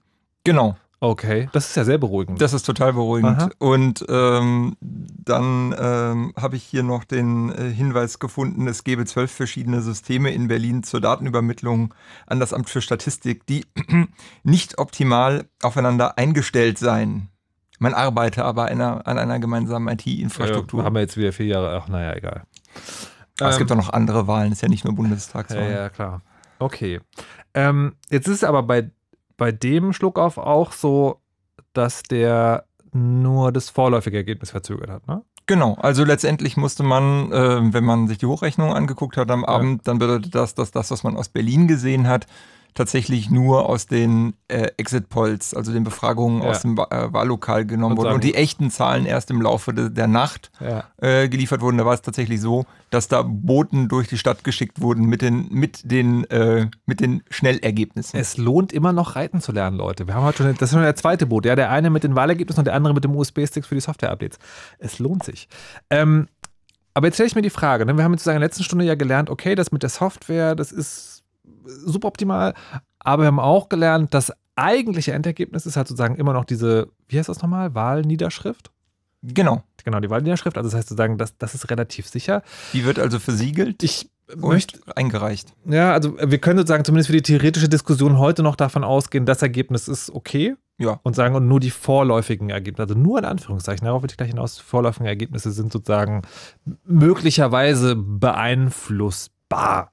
Und Jetzt würde mich tatsächlich eure Einschätzung oder Fantasie interessieren, ähm, für wie hart, also oder also, also praktisch, was sozusagen praktisch der wirkliche Schaden sein könnte. Martin, du hast dich ja sozusagen total ausführlich mit, äh, mit dieser Software jetzt beschäftigt und äh, also ja. mehrere Wochen lang. Worin siehst du denn jetzt, also mal abgesehen davon, dass das alles mhm. sehr bedenklich ist, dass genau an dieser mhm. Stelle sowas passiert, siehst du wirklich ganz konkrete Gefahren oder kannst du dir Szenarien ausmalen, wo das wirklich einen Schaden bringt? Ja, durchaus. Ähm, die vorläufigen Ergebnisse stehen ja schon in der Wahlnacht fest und äh, schon am nächsten Morgen sind ja dann entsprechende Artikel darüber geschrieben, beziehungsweise Reaktionen der entsprechenden ähm, ja, wahrscheinlichen äh, äh, Fraktionsbildungen oder der Parteien erfolgt, die sich dazu äußern zu dem Ergebnis. Ähm, zum Beispiel von Schulz kam ja ähm, äh, schon die Aussage sehr bald, nachdem äh, das Wahllokal verlassen hatte, ähm, dass äh, die SPD in die Opposition gehen würde. Mhm. Und äh, all solche Aussagen fußen ja nicht auf den endgültigen Ergebnissen. Die endgültigen Ergebnisse sind erst für diese Wahl jetzt am 6. Oktober auf Bundesebene zu erwarten. Mhm. Und bis dahin sind es ja noch, ähm, noch eine Woche hin oder zwei. Ähm, das heißt, bis dahin ähm, äh, vertrauen wir doch schon darauf, dass diese angeblich vorläufigen Ergebnisse richtig sind. Ja. Wenn jetzt diese Ergebnisse verfälscht werden, oder äh, wird das natürlich recht bald auffallen. Es wird dann von Wahlhelfern beispielsweise Einsprüche geben, zum Beispiel am nächsten Morgen, wenn die dann mhm. sehen, das äh, stimmt nicht mit dem überein, was ich damals äh, äh nach 18 Uhr in die Wahlniederschrift eingetragen habe. Ja. Und dann wird dann irgendwann am Tag danach oder zwei äh, bei einer großläufig erfolgten Manipulation äh, immer mehr ähm, äh, derartige Berichte werden dann auftauchen, dass die Wahlergebnisse hier falsch sind, da müssen korrigiert werden. Und auf einmal ergibt sich dann ein komplett anderes Bild. Ja. Und ähm, dann ist das Vertrauen natürlich weg. Dann fragt man sich, okay, jetzt haben wir die Wahlergebnisse Update Ah. 2.0. Ja. Äh, welches Update oder wann kommen denn jetzt die richtigen Ergebnisse? Ähm, Und ähm, ja, das ist das größte, die größte Gefahr, die ich, die ich hier sehe. Ähm, das heißt aber auch sozusagen, wenn man so einen Angriff starten würde aus Angriffsperspektive, dann würde man nicht irgendwie ein paar Wahlergebnisse ganz krass ändern, sondern man würde dafür sorgen, dass ganz viele Wahlergebnisse sich ein bisschen ändern. Damit es sozusagen möglichst schlecht auffällt, oder wie wäre das? Also aus meiner Fantasie, ich bin jetzt Ja. kein Wahlfälscher, ähm, Ja, ja, würde ich das so sehen. Die Digitalisierung erlaubt uns ja hier, äh, dass wir durch einen Eingriff, zum Beispiel beim Hersteller über diesen Update-Mechanismus oder Angreifen von äh, Landesinfrastruktur, dass wir da großflächig Ergebnisse manipulieren können. Und Ja. diese großflächige Manipulation ist ja die Gefahr. Äh, ohne Wahlsoftware könnte man hier und da äh, fälschen, wenn man einen Insider hätte in den Wahlämtern. Ja. Aber großflächig wäre das nicht möglich. Ähm, hiermit haben wir jetzt die Möglichkeit, großflächig äh, Dinge zu manipulieren. Und ähm, das ist die Gefahr, ja, dass dann eben Ergebnisse großflächig auch so verfälscht werden, dass diese Manipulation dann auch für großflächige Verwirrung sorgt. Okay, aber du hast auch gesagt, also äh, das Endergebnis kommt erst am 6. Oktober, aber es ist schon wahrscheinlich, dass die Fälschungen früher auffallen würden. Also je krasser sind, desto schneller würden es wahrscheinlich gehen. Ja, ich denke, ich denke, also meine, meine persönliche Einschätzung, Ja. wo ich die größte Gefahr sehe, ist, dass das Vertrauen in diesen Wahlprozess verloren geht. Ja. Ein erfolgreicher Angriff wäre einer, bei dem die Manipulation auch aufgedeckt würde. Ja. Also ich sehe es so, dass jemand, der ähm, demokratische Strukturen angreifen möchte, ähm, die demokratische Legitimation, die es aus dieser Wahl gibt, angreifen möchte, sozusagen das Fundament unserer Regierung schwächen möchte, dass derjenige auch will, dass diese Manipulation bekannt wird. Denn wenn eine Manipulation nicht bekannt wird, würde sich auch keiner darüber Gedanken machen. Wenn sie bekannt wird, dann Also, ist also, also Vertrauensbruch da- da. das, das realistische Szenario ist für dich gar nicht sozusagen, okay, Partei XY bekommt jetzt irgendwie 5% mehr zugeschustert, sondern das realistische Szenario ist für dich, da schafft es jemand, das generelle Vertrauen in die Wahl äh, zu erschüttern, was dann dazu führen würde, dass die beste Lösung eine Neuwahl wäre, wo man dann auch wieder... Zum Beispiel. Okay. Oder dass zumindest dieser ganze Prozess ähm, mehr und mehr in Frage steht, Ja. ob man jetzt endlich darauf vertrauen kann, ob das so richtig ist. Und das ist meiner Meinung nach das, das wichtigste Gut, was hier angegriffen Ja. werden kann. Okay, Danimo wollte dazu was sagen? Genau, also wir hatten auch ähm, ohne Wahlsoftware, aber einfach dieser, dieser, äh, dieser chaotischen Situation hier in Berlin geschuldet tatsächlich einen Fall, nämlich in Charlottendorf, äh, in Charlottenburg-Wilmersdorf, äh, wo erst es so aussah, als hätte der SPD-Kandidat das Rennen gemacht. Und dann stellte sich dann doch später raus, ähm, dass äh, der CDU-Kandidat äh, dann äh, letztendlich der Gewinner war. In dem Fall haben sie wahrscheinlich nur auf der falschen Seite zu früh den Champagner aufgemacht. Äh, das ist ein Ja. überschaubarer Schaden, zumal das in der Nacht lief. Aber ähm, wenn man sich jetzt vorstellt, dass diese Ergebnisse etwas persistenter, also Ja. langwieriger sind und es erst später auffällt, also Tage später wirklich. Ähm, also hier ist es ja direkt aufgefallen, Ja. weil man gemerkt hat, okay, diese Daten sind nicht plausibel offensichtlich. Aber wenn Aber, die äh, plausibel wären. Man muss in diesem Fall ja auch sagen, sozusagen, da war zu jedem Zeitpunkt klar, der liegt zwar knapp vorne, das sind aber noch nicht die aktuellen Endergebnisse. Also das Genau, man schon. neigt ja zum frühen Feiern, Ja, ja, aber okay. jedem war eigentlich klar, dass Ja. das unter Umständen noch Okay. nicht Ja. die Wahrheit ist. Katascha? Ja, du musst ja auch ganz klar sehen, äh, du kannst damit wirklich eine Partei kaputt rocken. Ne? Man stelle sich mal vor, am Wahlabend ähm, sieht es irgendwie anders aus, als es tatsächlich ist. Dann werden äh, Rücktritte natürlich ausgesprochen. Du kannst ja sch Mhm. äh, schlecht sagen, so hoch, ja, also wenn es jetzt 5% mehr ist, dann trete ich doch nicht zurück. Und alle anderen, die sich schon positiv oder negativ über diesen Rücktritt geäußert haben, da sieht es natürlich ähnlich aus. Ähnlich sieht es natürlich auch aus mit äh, möglichen ähm, Koalitionsaussagen oder Absagen. Wenn sich jetzt äh, diverse Parteien hinstellen und sagen, so ja, das hätten, hätten wir uns eh nicht vorstellen können, ne? Mhm. dann stiftet das unglaublich viel Chaos. Das wird ähm, ja nicht nur eine Partei, sondern ziemlich viele Parteien durcheinander werfen. Und was mir tatsächlich die größte Sorge macht, und das wurde ja auch angesprochen, ist dieser Vertrauensverlust. Ähm, wir erinnern uns alle an die Wahl in den USA, in denen Trump schon vorher vor Wahlfälschung äh, gewarnt hat und nochmal neu auszählen wollte. Als er dann gewonnen hatte, ähm, wollte er dann doch nicht neu auszählen. Und ein ähnliches Muster erleben wir ja auch bei rechten Parteien in Deutschland. Die AfD hat äh, vor allen Landtagswahlen in Deutschland vor Wahlfälschung gewarnt. Und ähm, das ist natürlich auch ein beliebtes Mittel, wenn einem die Ergebnisse nicht passen, zu sagen, so ja, das liegt auf jeden Fall an Manipulation. Und wenn es tatsächlich einen Fall von Manipulation gibt, spielt das natürlich denjenigen in die Hände, die die grundsätzliche Legitimation durch Wahlen absprechen, indem sie ähm, behaupten, ja, das wird alles nicht richtig zusammengezählt, das geht nicht mit rechten Dingen zu. Okay. Elisa, hast du auch noch äh, Dinge?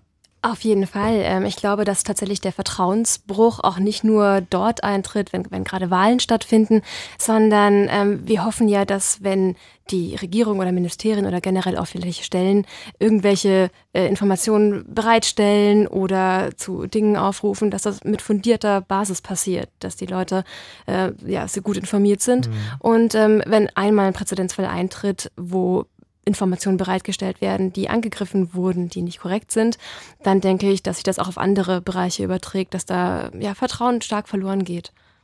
Also das heißt, technisch gesehen ist es tatsächlich nur das vorläufige Ergebnis, aber praktisch kann das äh, sozusagen ganz schön krasse Auswirkungen haben. Jetzt ist, Martin hatte das währenddessen schon immer wieder gesagt, also ähm, oder andersrum, es gibt ja sozusagen anscheinend Nee, noch andersrum. Also das Wichtigste ist ja, dass so eine Software zuverlässig funktioniert. Jetzt klingt aber immer wieder an, naja, aber die wird ja versteckt.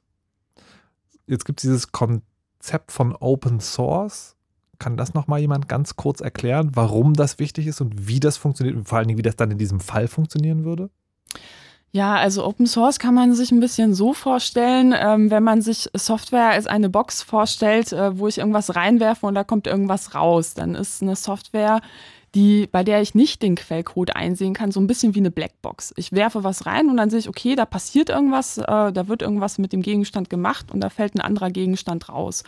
Aber wie das Ganze funktioniert innerhalb dieser Box, das muss ich dann raten. Das kann ich vielleicht dann ähm, über unterschiedliche Tests versuchen rauszufinden. Reverse Engineering nennt sich das dann, aber im Endeffekt muss ich dann doch raten. Und ähm, offener Source Code bedeutet, dass jeder in den Maschinencode einer Software reingucken kann. Das heißt, jeder kann jederzeit reingucken und sagen, aha, so funktioniert das und das macht es tatsächlich sehr viel einfacher, Fehler zu finden oder auch wenn etwas hakt, ähm, wenn unterschiedliche Programme zusammenspielen, ähm, zu sagen, wo der Fehler beispielsweise liegt. Und im Fall der Wahlsoftware wäre es jetzt, ähm, oder der Wahlauswertungssoftware wäre, würde offener Source Code bedeuten, dass man beispielsweise öffentlich im Netz sich jeder die Software runterladen kann. Also das ist quasi ein gegenteiliges Sicherheitskonzept, statt die Software zu mhm. verstecken, sagt man, äh, guckt doch alle rein. Ne? Ähm, und wenn ihr was findet, dann sagt Bescheid. Und das bedeutet eben auch, dass man kennt das ja bei vielen Prinzipien, vier Augen sehen mehr als zwei. Im Fall der Software war es ja tatsächlich nur ein Typ. Ja. Und ähm, da hat man eben eine größere Wahrscheinlichkeit, dass äh, Fehler entdeckt werden und auch ausgebessert werden. Aber jetzt äh, die, dieses Konzept sozusagen, also Computerexperten, Programmierer müssen sich da doch einig sein, oder? Ich meine, also die Erklärung ist ja relativ einleuchtend. Ich sehe die Technik, die da innen drin vorgeht, dann kann ich auch beurteilen, ob das funktioniert oder nicht. Und gerade bei so einem Wahlergebnis ist es ja auch ganz sozusagen egal, ob ich das weiß, wie das funktioniert oder nicht, weil es ja eh transparent sein soll. Warum, also was ist die Begründung der Leute, die sagen so, nee, wir wollen das aber nicht herzeigen? Geld. Das kann man Verstehe recht. Äh, ich nicht. Das kann man recht äh, eindeutig sagen. Also so, man nehme sich mal ähm, einen Vergleich. Also es gibt ja ein freies äh, Betriebssystem mit offenem Quellcode. Das nennt sich Linux oder man kann es, ähm, ja, es gibt da unterschiedliche Ableger oder Distributionen, beispielsweise Ubuntu. Und da ist es so, jeder kann reingucken. Und dann gibt es Windows und bei Windows ist es genau andersrum. Man kann eben nicht reingucken. Und der Hersteller ähm, argumentiert eben da auch sehr stark mit äh, einfach Gewinninteressen, dass man sagt, ich habe das Patent geschützt und ich möchte nicht, dass andere Leute das kopieren. Und deshalb verschleiere ich das lieber. So, meine Box soll schön verklebt zu sein, da soll niemand reingucken, weil sonst kauft ja niemand mehr das Produkt, sonst kann sich das jeder einfach kopieren. Und ähm, das, äh, finde ich, ist ein grundsätzlich erstmal hinterfragenswürdiges Konzept. Denn äh, wenn man sich mal anguckt, ähm, was für eine Software auf den meisten Supercomputern und Hochgeschwindigkeitsrechnern läuft, ist das eben nicht Windows, sondern Linux. Und ähm, wenn man sich mal anguckt, was eigentlich die Infrastruktur hinter den größten ja, Diensten, die wir tagtäglich ja, aber, nutzen, weil, ist, ich, ne? ich, ist auch freie Software. Ich möchte das aber trotzdem ja? unterbrechen, weil ich finde, der Vergleich hinkt ein bisschen. Also, weil sozusagen die, die Software, die ich auf meinem Rechner benutze, das ist ja, naja, äh, ich weiß, ich weiß nicht genau, wie ich es formulieren soll, aber das ist ja im Prinzip eine Dienstleistung, die ich bekomme. Das ist ja etwas sozusagen, wo ich darauf angewiesen bin, dass es funktioniert und es für mich als Endnutzer zumindest dann gar nicht so wichtig ist, was da drin vorgeht. Also ist es natürlich auch, aber wie beim Auto nehme ich das Ding halt und fahre damit und es ist mir letztlich egal. Ähm, während das ja bei den Wahlen was anderes ist. Das ist ja was Öffentliches, das ist was, wo quasi auch mein Steuergeld drin ist. Ähm, und das ist was, wo ich viel eher darauf angewiesen bin, dass es transparent ist. Bei, einem, bei meinem persönlichen Computer bin ich darauf angewiesen, das funktioniert. So. Ja, aber das ist, wenn du jetzt überlegst, wie sowas in der Praxis funktioniert. Ich habe ja eben schon gesagt, ähm, die äh, eigentliche Technik wird von einem Dienstleister gemacht, dem, äh, der dem Land gehört. Und dieser Dienstleister macht letztendlich auch erstmal nichts anderes, genau wie du das privat tun würdest, und kauft Softwarelizenzen. Dass er das nicht tun muss, ist das eine, aber das ist halt die, die, die Praxis. Und die sagen halt, ich möchte äh, möglichst wenig damit zu tun haben, ich möchte die Software betreiben, aber ich möchte nicht äh, das Ding von Grund auf neu programmieren. So, das ist der Stand, mit dem sie argumentieren. Da kommt man, da kommen wir, da haben wir natürlich noch andere Argumentationswege. Aber Stand heute ist die. Nee, das verstehe ich nicht. Das ist ja genau das Argument sozusagen für meinen Blickwinkel. Weil, wenn, wenn ich als Dienstleister sage, ich möchte nichts damit zu tun haben, wie dieser Betrieb funktioniert, dann kann ich ja antworten: so, verkauf mir also die Software und sorg dafür, dass sie funktioniert und mach auch deinen Codequell offen. Ja, klar. Ne? Also, ja. das kann man ja in, über Ausschreibungen regeln. Da stehen ja dann unterschiedliche sag ich mal, Faktoren drin. Beispielsweise darf maximal so, so, so und so teuer sein, muss mhm. diese Sicherheitsstandards erfüllen. Ähm, das wäre vielleicht auch mal eine Maßnahme. Ja. Und da kann man ohne weiteres reinschreiben, die Software muss ähm, unter, also anschließend unter einer freien Lizenz stehen, was natürlich auch dazu führt, ähm, dass man weniger abhängig von einem Anbieter wird. Das heißt, ähm, wenn man einmal eine Software gekauft ja. hat und der Quellcode ist frei, dann kann ich auch sagen, Punkt. du hast nicht geliefert, du hast, ähm, um es auf gut Deutsch zu sagen, richtig verkackt in diesem Fall sogar. Also und dann gehe ich zu dem anderen. Aber das ist ja? der Geldpunkt, den also quasi, wenn ich dir eine Software verkaufe, wo du nicht weißt, was drin ist, dann bist du darauf angewiesen, die auch beim nächsten Mal zu benutzen, weil du dann entweder alles von vorne machen musst oder halt mich nochmal bezahlst, egal wie gut die Software funktioniert oder, oder nicht, weil du sonst nicht an die Dinge rankommst, die du damit gemacht hast. Du kriegst auch nur von mir Wartung. Ja, von niemand anderem. Ja, okay, verstehe. Okay, das ist Wettbewerbsargument. So, ähm, jetzt seid ja, ähm, Lisa und Katascha, ihr seid ja hier für das Schlagwort, ich hoffe, hoffentlich mache ich es richtig, ähm, Public Money, Public Code. Ja. Bravo. Yes. So, jetzt machen wir ähm, äh, zwei Sachen kurz in der Reihenfolge. Erstens, erklärt mal bitte dieses Motto, was das bedeutet. Und zweitens, ähm, Elisa, du kommst ja vom Prototype Fund, Katascha, du kommst von der Free Software Foundation Europe. Erklärt dann mal, welche, was für Organisationen das sind und was deren Ziel ist. So, was meint dieses Public Money, Public Code? Ja, also die Free Software Foundation Europe ähm, setzt sich eben für die nein, Förderung. Nein, nein, nein, du solltest erst erklären, was Public Money, Public Code ist. Ach so, ja, also Public Money heißt öffentliche Gelder, äh, Public Code heißt äh, ja freier oder Quell, äh, quellfreier äh, Softwarecode oder äh, mhm. quelloffener Softwarecode. Und die Idee ist eben, dass alles, was mit öffentlichen Geldern finanziert wird, ne? insbesondere Software, die vom Scratch neu entwickelt wird, nur für diesen einen Zweck, für einen staatlichen Zweck, mhm. dass es absolut nicht nachvollziehbar ist, warum das nicht immer unter eine freie Lizenz mhm. gestellt wird. Und das ist unsere Forderung. Ähm, und da haben wir uns eben überlegt, ähm, machen wir doch mal ein Bündnis. Halt, halt, halt, stopp. Also erstmal nur. Public Money, Public Code bedeutet, das ist sozusagen ein, ein politisches Konzept, das besagt, wenn aus öffentlichen Geldern Software finanziert ist, dann soll, so die politische Forderung, der Quellcode auch öffentlich zugänglich und damit vor allen Dingen auch nachprüfbar sein. Ja, weil okay, es gut. keinen Grund gibt, das nicht zu machen. Okay, wir kommen zu den Details gleich noch. So, was ist die Free Software Foundation Europe?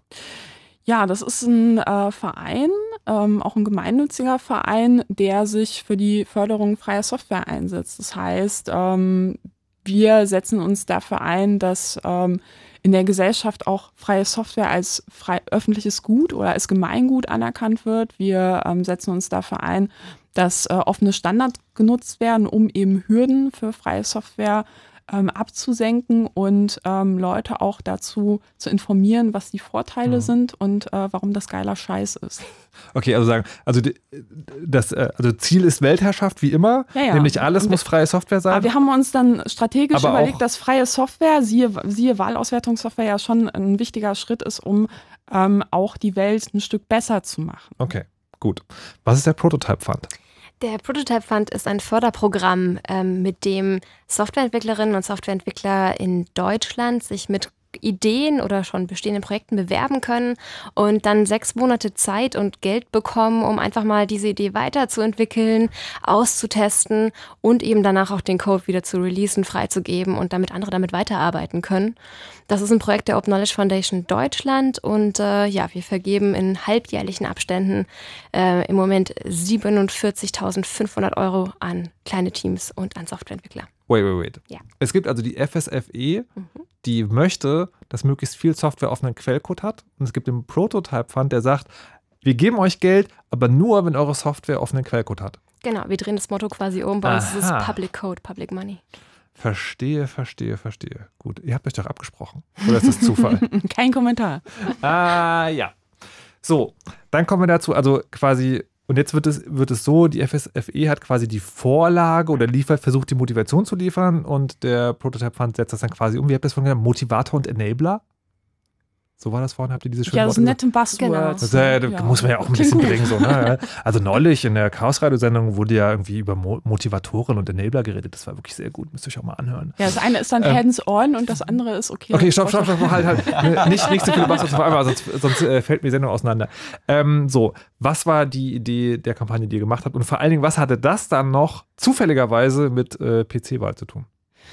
Ja, also ähm, die Idee äh, hat schon sehr lange in der Free Software Foundation gegärt. Es gab vor, ähm, ja, ich glaube mittlerweile fast zwei Jahren so ein Treffen von äh, Freiwilligen und äh, Fellows der Free Software Foundation, die sich überlegt haben, was sind denn so die Punkte, wo wir wirklich ansetzen müssen, um die Welt ein Stück besser zu machen. Und ähm, tatsächlich ist der Staat oder staatliche Stellen sind ein Riesenauftraggeber oder ein Riesenfaktor auf dem IT-Markt. Und es ist äh, unglaublich, wie viel Software im Auftrag des Staates entwickelt wird, ähm, die auch für viele geile andere Zwecke genutzt werden könnte.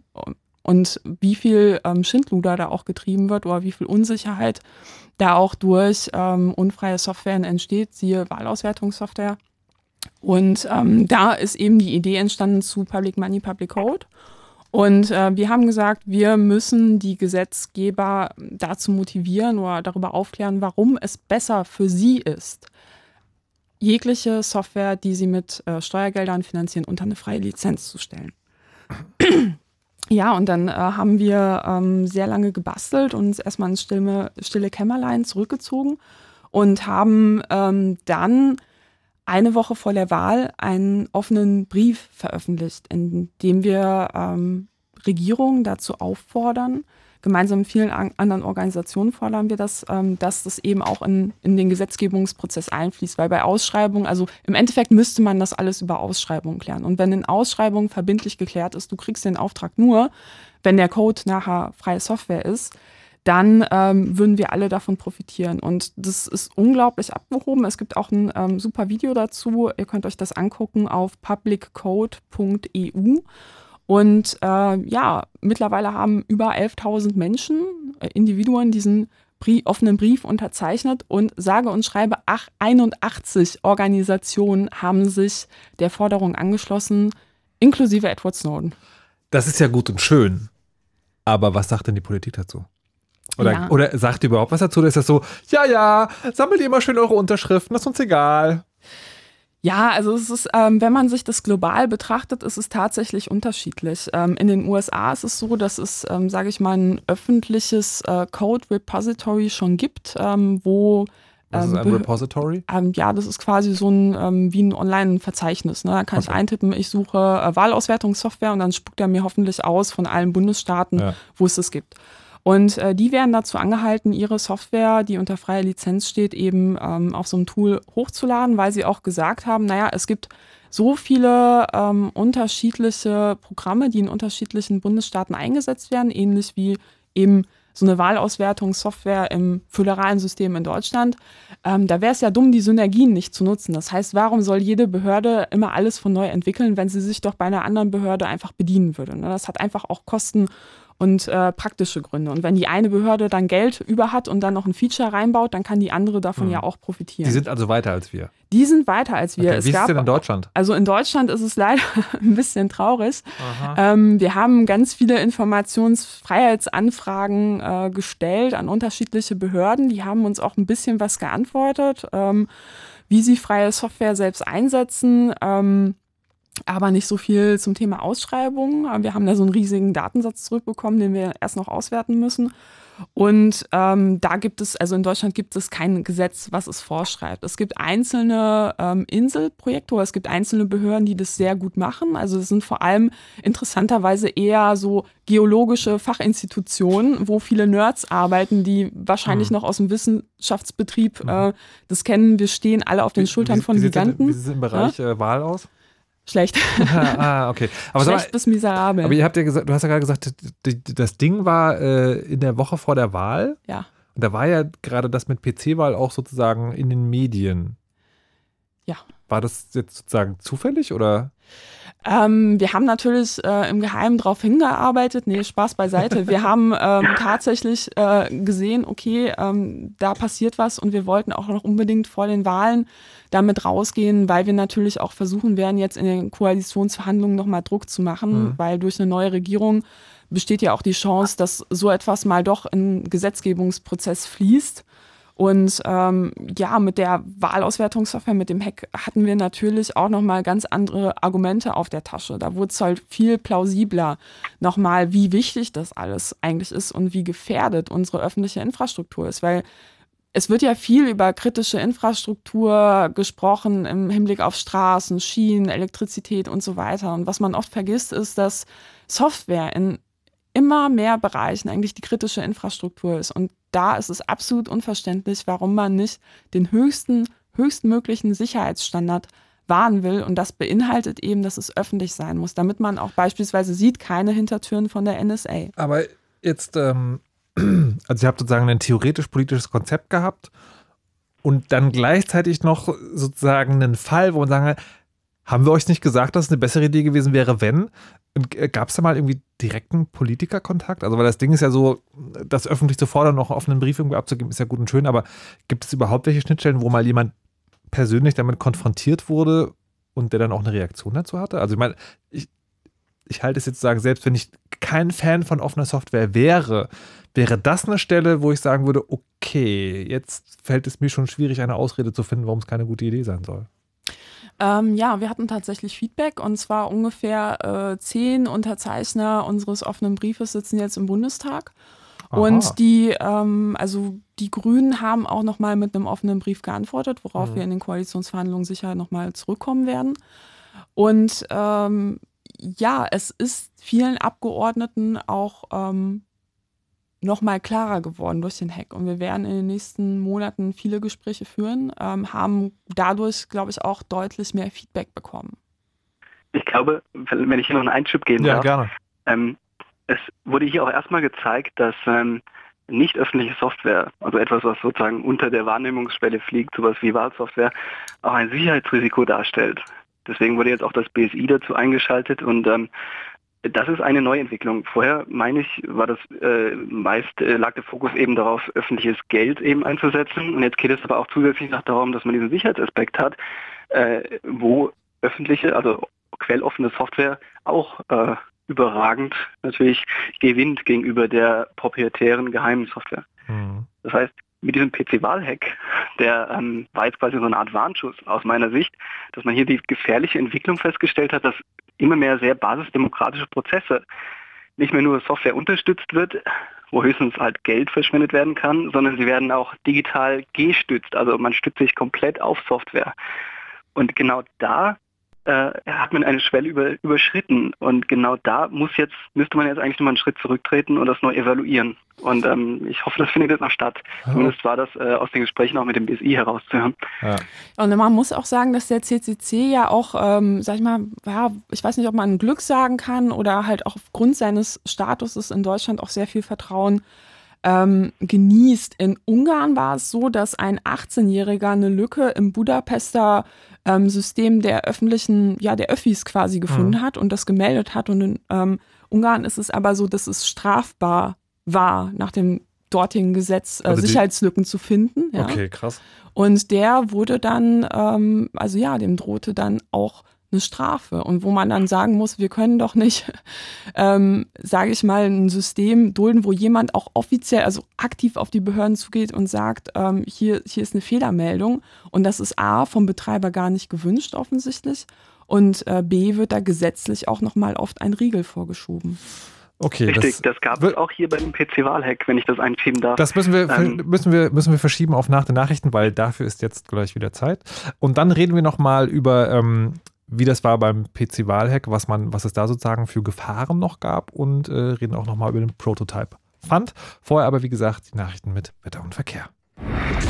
Live und neu und gut. Fritz empfiehlt Future, live in der Columbia Halle. Faber, live im Huxleys. All Time Low, live im Huxleys. Wann genau, Wann genau und wo genau? Fritz.de. Genau. Future, Faber und All Time Low. Live und neu und gut, empfohlen von Fritz. Immer gute neue Musik. Und das hört man. Um kurze halb zwölf. Fritz. Nachrichten. Max Käter. In der estnischen Hauptstadt Tallinn sind die Staats- und Regierungschefs der Europäischen Union zu einem Sondergipfel zusammengekommen. Bei einem gemeinsamen Abendessen sprechen sie über ihre jeweilige Vision von einem zukünftigen Europa. Ab morgen wollen sie dann in lockerer Atmosphäre über die weitere Digitalisierung Europas beraten. Dabei geht es unter anderem um den Ausbau des schnellen Internets, den Datenaustausch und die Cybersicherheit. Nach dem Fund mehrerer vergifteter Lebensmittel am Bodensee haben die Ermittler einige hundert Hinweise auf den Erpresser erhalten. Vorher hatten sie Aufnahmen von Videokameras veröffentlicht, die den Verdächtigen zeigen. Bei dem Mann auf dem Bild soll es sich um den Unbekannten handeln, der von Supermärkten und Drogerien eine zweistellige Millionensumme erpressen will. Fünf vergiftete Gläschen Babynahrung wurden schon in Friedrichshafen am Bodensee gefunden. Die Behörden raten deshalb in ganz Deutschland beim Einkaufen darauf zu achten, dass Verpackungen nicht beschädigt sind. Russland und die Türkei wollen sich für die Schaffung einer Deeskalationszone in der syrischen Provinz Idlib einsetzen. Das sagte der türkische Präsident Erdogan nach einem Treffen mit Russlands Staatschef Putin. Putin betonte, nach mehr als sechs Jahren Bürgerkrieg wollen Russland und die Türkei ihre Koordinierung vertiefen, um ein Ende der Kämpfe zu erreichen. Während Russland seit September 2015 für den syrischen Machthaber al-Assad Luftangriffe fliegt, unterstützt die Türkei die Rebellen. Sport. Hertha BSC hat sein erstes Auswärtsspiel der Fußball-Europa League-Saison verpatzt. Beim schwedischen Östersunds FK gab es ein 0 zu 1. In der 22. Minute verwandelte Östersund einen umstrittenen Handelfmeter. Hertha muss jetzt mit nur einem Punkt aus zwei Spielen um den Einzug in die K.O.-Runde bangen. Außerdem hat in der Handball-Bundesliga haben die Berliner Füchse auswärts gegen den VfL Gummersbach gewonnen und zwar mit 31 zu 29. Wetter. Die aktuellen Temperaturen liegen in Berlin-Pankow bei 15, in Schöneberg bei 16 Grad, in Prenzlau sind 14 Grad, in Cottbus und Pritzwalk 15 und in Ciesa noch 16 Grad. In der Nacht gehen die Temperaturen runter auf 12 bis 8 Grad und es kann von Westen her etwas regnen. Morgen wird es dann nach letzten Schauern wieder schöner und vor allem nachmittags gibt es viel Sonne und es bleibt dann meistens trocken mit 19 bis 24 Grad. Verkehr. Da ist immer noch die B167 Selo-Neuhardenberg dabei. Am Bahnhof Selo-Guso schließen die Schranken nämlich nicht. Fahrt besonders vorsichtig am Bahnübergang, denn die Züge fahren da auf Sicht. Dann noch die A113 der Zubringer Schönefeld stadteinwärts ist gesperrt zwischen Schönefeld Nord und Adlershof und zwar bis 5 Uhr früh wegen Wartungsarbeiten. In Mitte ist unter den Linden in Höhe Glinkerstraße ein Ampelausfall. Auch da bitte besonders vorsichtig an der Kreuzung. Und im Tiergarten ist die Straße des 17. Juni gesperrt zwischen Brandenburger Tor und Groß großem Stern und auch die Ebertstraße ist zwischen Dorotheen und Behrenstraße zu. Außerdem noch ein Hinweis zur S-Bahn. Die Ringbahnlinien S41 und 42 sind ab morgen früh bis Ende Oktober unterbrochen zwischen Gesundbrunn und Beusselstraße. Am besten weicht ihr auf andere S- und U-Bahn-Linien aus. Außerdem fahren auch Busse, die zusätzlich an den Bahnhöfen Humboldt, Hain und Turmstraße halten. Wo es geht, eine gute Fahrt. Fritz ist eine Produktion des RBB. Und hier im Chaos Radio bei Fritz gibt es jetzt die Nerd News, geschrieben von Mo vom Chaos Computer Club, präsentiert von Max Keter. Bürgerrechtsorganisation verabschiedet sich aus dem W3C. Die Electronic Frontier Foundation zieht sich aus dem World Wide Web Standardisierungskonsortium zurück. Sie begründet das mit der Verabschiedung der Encrypted Media Extensions, einem umstrittenen Kopierschutz im Browser. Streitpunkt ist vor allem der Teil, der Videos vor Raubkopien sichern soll. Dieser sei von der W3C-Führung und interessierten Unternehmen durchgesetzt worden, gegen die Interessen der Nutzer. Er liegt nicht im Quellcode vor und Sicherheitsforscher dürfen ihn nach dem DCMA-Gesetz zumindest in den USA nicht auf Schwachstellen prüfen. Browser wie Firefox und Chromium gelten vor allem wegen ihres offenen und nachvollziehbaren Open-Source-Entwicklungsmodells als sicher. Das sei mit EME e nicht mehr möglich. Die Sicherheit von Internetnutzern werde so akut gefährdet. Jetzt anrufen 033 bitte nicht. ich muss erst lesen. Sorry. CITES will nichts, mit dem äh, will nichts auf dem Schwarzmarkt kaufen. Im Rahmen der Konferenz Public IT Security hatte Winfried Kahl, der Präsident der zentralen Stelle für Informationstechnik im Sicherheitsbereich, seinen ersten öffentlichen Auftritt. Er wehrte sich dabei gegen die Bezeichnung seiner Mitarbeiter als Bundeshacker. Er sagte in seiner Rede, es sei nicht Aufgabe von CITES, Kommunikation unsicher zu machen. Gegenüber Heise Online konkretisierte er, dass die Aufgabe gesetzlich festgelegt und gesetzesorientiert sei. Das bedeutet auch, dass es keinen Ankauf von Zero Days auf Grau- oder Schwarzmärkten gebe. Es gebe auch keine Zusammenarbeit mit unseriösen Firmen, so Karl. Gericht bestätigt Passwort-Herausgabezwang. Ein Gericht in London hat den britischen Menschenrechtsaktivisten Muhammad Rabani verurteilt. Der hatte sich bei der Einreise geweigert, Sicherheitsbeamten die Passwörter zu seinen IT-Geräten preiszugeben. Wie der Guardian berichtet, erhielt Rabani dafür eine Bewährungsstrafe von zwölf Monaten und eine Geldstrafe. Das Gericht hat damit bestätigt, dass die britische Polizei die Passwörter von Einreisenden verlangen kann und wer sich weigert, begeht damit eine Straftat. Ich streiche also London von meiner Reisezielliste und danke Max Cater für die Präsentation der Nerd News. Sehr gern. Und wenn ihr gute Tipps in Sachen Mode, Filme, neue Platten, Bücher oder Games wollt, dann klickt doch mal fritz.de slash Tipps. Fritz.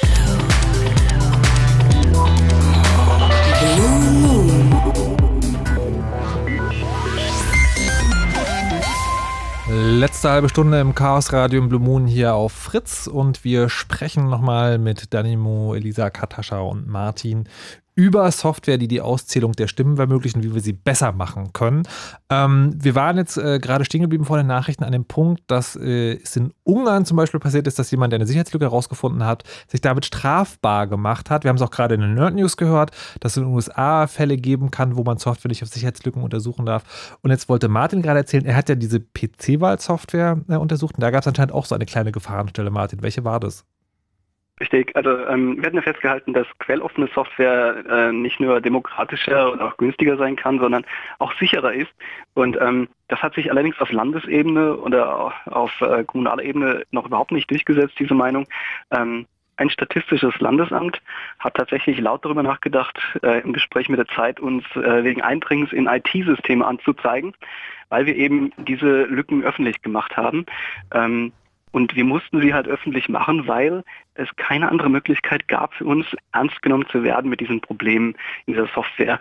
Da proprietäre Software automatisch ähm, quasi äh, resistent ist oder nicht offen für Vorschläge, um von außen die Sicherheit zu erhöhen oder äh, Meldungen, dass Sicherheitsprobleme in solcher Software äh, existieren, dass die nicht aufgegriffen werden von den Herstellern. Ich, ich habe gar nicht Interesse. so viel Hand, wie ich mir gerade vors Gesicht schlagen will. Also nicht nur so, dass die Software total veraltet ist und nicht im offenen Quellcode vorliegt, sondern auch noch, dass man die Leute verfolgt, die sagen, hey, das was nicht in Ordnung. Wir wollen jetzt noch zu einem Konzept kommen, dass das alles besser machen kann. Und das ist ja sozusagen unter anderem zumindest ein Ziel des Prototype Funds. Elisa, genau. erklär doch mal genauer, was dahinter steckt. Genau, hinter dem Prototype Fund äh, steht die Idee, dass wir festgestellt haben, dass es äh, ganz viele Leute gibt, die schon offene Software entwickeln für Organisationen, für gemeinnützige Vereine und da richtig, richtig gute Arbeit leisten und dass es für die keine Möglichkeit gab, an öffentliche Gelder zu kommen. Es wird so ziemlich alles mit öffentlichen Geldern gefördert, von äh, großen Automobilherstellern bis hin zu Universitäten, aber einzelne Leute haben so gut wie keine Möglichkeit in Deutschland an Gelder zu kommen. Ich will noch kurz eine Frage stellen. Also die, ähm, es gibt ja für Software sozusagen zwei Finanzierung, Finanzierungsmodelle. Das eine ist ja, ne, ich lasse mich fördern sozusagen, mhm. also theoretisch zumindest. Und das andere ist ja, ich baue die Software und verkaufe sie dann und das geht dann aber nicht so gut, wenn die Open Source ist? Ähm, das glaubt man gerne. Ja. Ähm, das ist aber was, was glaube ich von den Leuten, die proprietäre Software, also Software, ja. die nicht quelloffen ist und äh, die da Geschäftsmodelle anschließen, ja, verbreitet wird.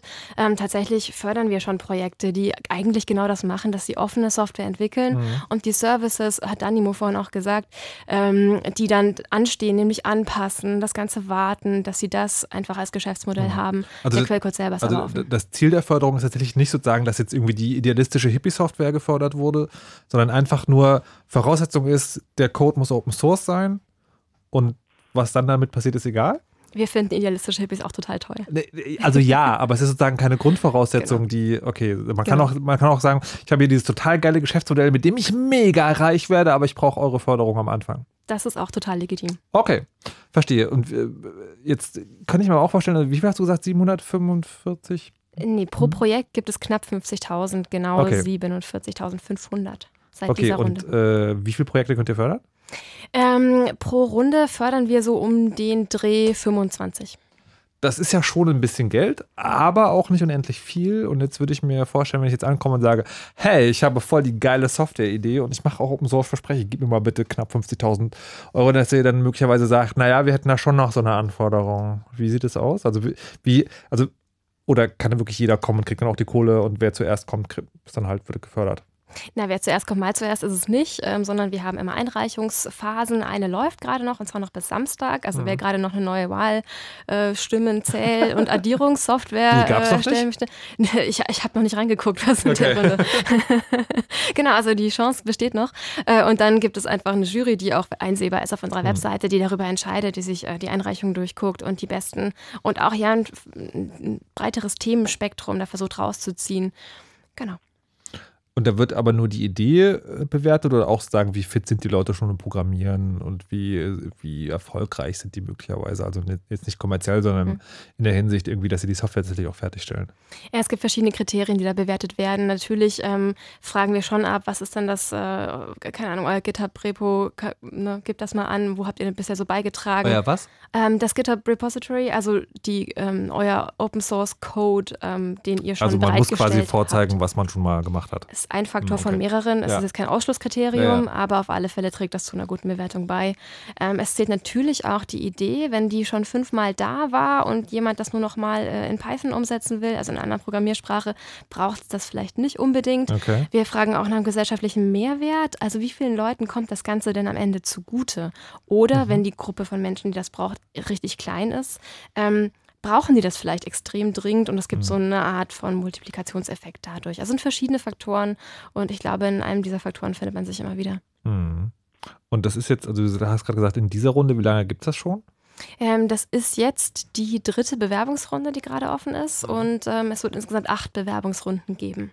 Okay, gibt es schon eine, die abgeschlossen wurde? Ja, eine wurde jetzt gerade Ende September abgeschlossen. Aber das war die also erste Runde. Ich, ich, meine abgeschlossen im Sinne von, da sind jetzt fertige Projekte? Nee. Genau, Doch. das ist die erste Runde. Genau, die hatten am. die sind schon fertig. Die sind schon fertig, genau. Die hatten, die sind auch einsehbar auf unserer Webseite, da sind die verlinkt. Was sind das für Projekte, ähm, wo man jetzt die Software quasi. Mhm nachbauen kann? Das ist äh, extrem unterschiedlich. Also wir haben ähm, vier Bereiche, in denen wir fördern. Das sind äh, Civic Tech, also im weitesten Sinne digitale Tools, die Organisationen, Vereinen oder Bürgerinnen und Bürgern zugutekommen. Ähm, es geht in den Bereich Datensicherheit, also ganz klassische Verschlüsselungsthemen. Ähm, es geht ähm, um ähm, Data Literacy, also gerade in dem ganzen Bereich. Wir haben zwar ganz viele Daten, die online zugänglich sind, mhm. aber wie verständlich sind die eigentlich? Was brauchen Menschen, um die gut nutzbar zu machen? Mhm. Äh, und so ganz knallharte Infrastrukturprojekte. Also die Dinge, Aber kannst du, kannst du ein konkretes Projekt benennen? Auf jeden Fall. Wir hatten zum Beispiel ein Projekt, das heißt äh, SignDict. Das ist ein Online-Wörterbuch für Gebärdensprache. Und ah, cool. äh, genau, und das Tolle dabei ist, dass das gecrowdsourced wird. Also auf ähm, signdic.org kann äh, ja jeder nicht nur Gebärdensprachen ja, oder Gebärden angucken und äh, lernen, sondern eben auch, wenn man der Sprache mächtig ist, die da hochladen. Okay. Mhm. Und ähm, jetzt habt ihr gesagt, also eine Voraussetzung ist, da soll der Code dann irgendwie auch öffentlich sein, dass man ihn einsehen kann. Legt ihr das doch fest, das muss auch für immer so bleiben? Man kann ja auch sagen, komme ich hin und sage so, hey Leute, ich habe hier diese geile Software-Idee, ich mache den Programmcode offen und dann sagt ihr hier 50.000 Euro, nicht so geil, hier ist meine Softwareversion. Ach so, ja, Version 2.0 wird dann leider nicht mehr offen sein. Also ich glaube, wer sich einmal dem Open-Source-Gedanken verschrieben hat, der geht davon nicht mehr so schnell weg, weil es einfach zu viele... Ja, der ist tatsächlich ansteckend, weil okay. er einfach zu viele Vorteile hat. Okay. Aber da sagen, darauf baut ihr, es gibt da kein, kein Regelwerk, das es irgendwie vorschreibt, dass man lebenslang nur noch in Open Source veröffentlichen darf. Ähm, na, auf alle Fälle sind ja auch alle GitHub ähm, oder alle, alle ähm, Codes, die einmal mhm. veröffentlicht sind, können ja auch von anderen weiter verwendet ja. werden, kopiert werden. Das heißt, es gibt einfach keine Möglichkeit, das wieder ja. zurückzuziehen. Also es gibt überhaupt keine Handhabe. Ja. Okay. Ähm, wie findet ihr anderen eigentlich dieses Projekt? Also, weil das Ding ist ja auch, man denkt so, hey, 50.000 Euro, da kann man schon was mitmachen. Wie weit reicht denn 50.000 Euro in der Softwareentwicklung? Oder anders gefragt, Martin, du hast dich doch ganz ausführlich jetzt mit dem Thema beschäftigt. Willst du nicht mal eine Stimmenauszählsoftware bauen und wenn ja, wie teuer wäre das?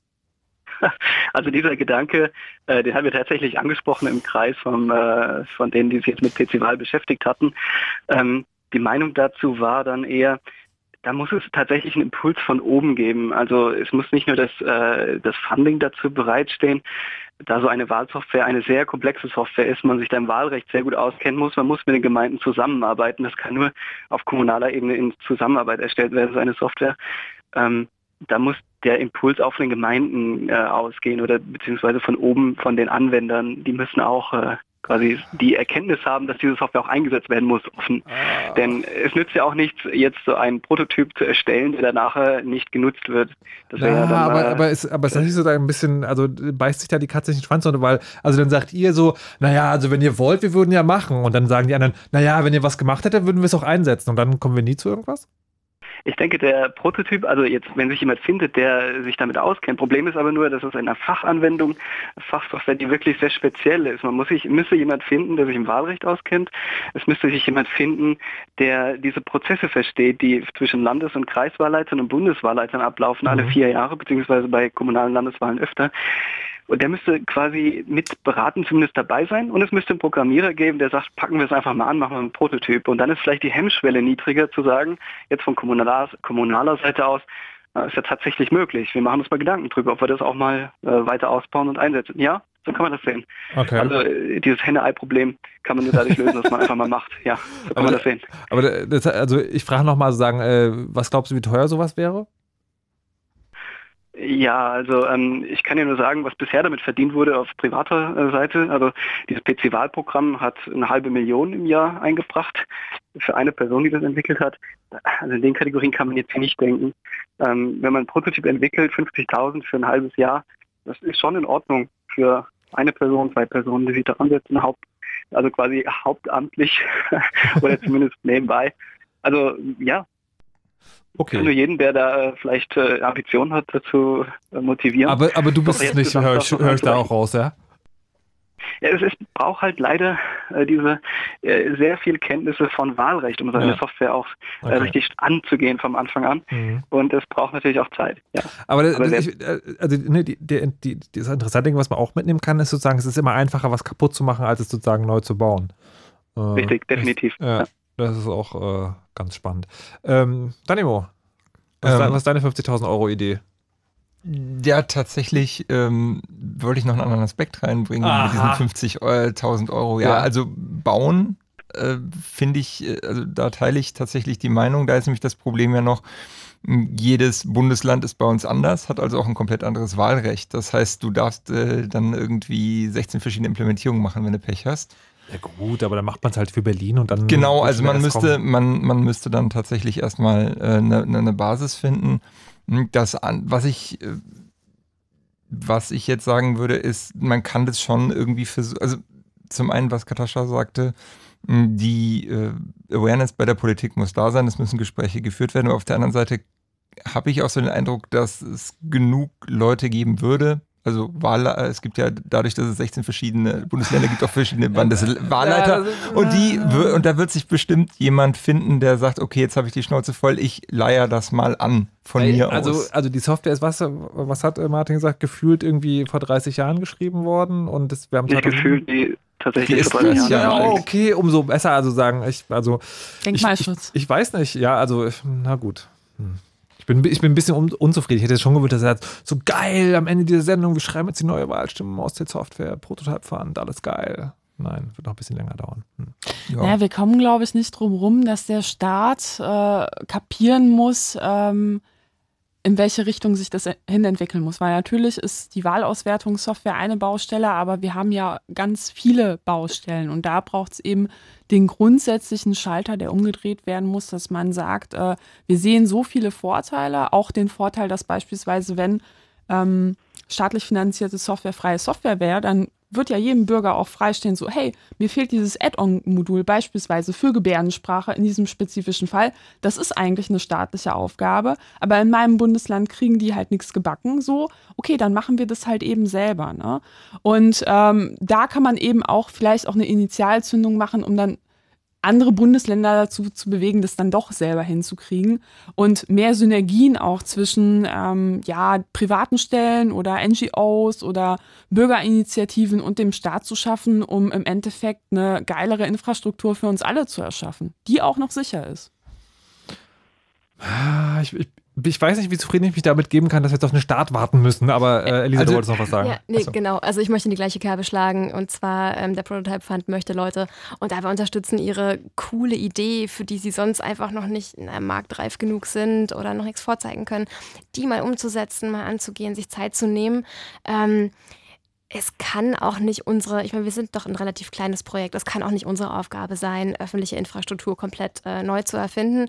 Ähm, das soll trotzdem niemanden abhalten, der sich gerade mit dem Gedanken trägt, das doch bei uns einzureichen, das einfach mal zu versuchen.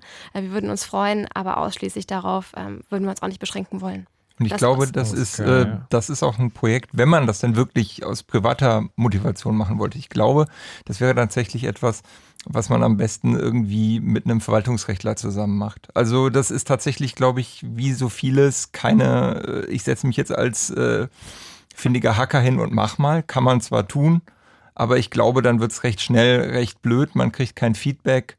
Ähm, das wäre tatsächlich was, wo man sich äh, mit, mit jemandem, der was vom Fach etwas mehr versteht, als derjenige, der sich da kundig einliest, zusammen machen könnte. Was ich mir, was ich mir tatsächlich vorstellen kann, ist, dass ähm, vielleicht jemand jetzt diese Idee aufgreift und sagt, gut, wir machen jetzt erstmal keine komplette Wahlsoftware, sondern ich gehe mal bei der Gemeinde vorbei, beim Wahlamt, hör mal, was die so einsetzen für die Stimmzettelerfassungssoftware. Das steht Ihnen nämlich jetzt an, bei den kommenden Kommunal- und Landtagswahlen äh, werden tatsächlich auch die Stimmzettel elektronisch erfasst. Und da besteht in der Tat eine echte Manipulationsgefahr auch für die echten Wahlergebnisse, die amtlichen. Und da eine Software zum Beispiel zu schreiben, die quelloffen ist und dann die äh, Stimmzettel äh, noch im Wahllokal erfasst oder im Rathaus, wo die ausgezählt werden, das ist tatsächlich ein überschaubares Projekt und da könnte man mal anfangen. Warte mal, warte mal. Hast, hast, hast, hast, du gerade gesagt, dass die Stimmzettel in Zukunft nicht mehr von Hand ausgezählt werden, sondern durch bildgebende Verfahren im weitesten Sinne? Ähm, die werden tatsächlich wird jeder Stimmzettel einzeln bei Kommunalwahlen in verschiedenen Bundesländern äh, in den Computer eingetippt und nur der Computer druckt dann sozusagen diese okay. Wahlniederschrift aus. Äh, bei Bundestagswahlen Ouch. nicht, aber bei Landtags- und Kommunalwahlen ja. schon. Okay, dann Danimo? Ähm, ich würde tatsächlich, was ich gerne sehen würde, jetzt wo ich diese Erfahrung als Wahlhelfer mal gemacht habe, was, wozu ich übrigens nur aufrufen kann, macht es mal, damit ihr das selber nachvollziehen Wenn könnt. ihr schon keine Stimmauszählungssoftware Wenn ihr schon keine, macht doch mal irgendwas, verdammt nochmal. Genau.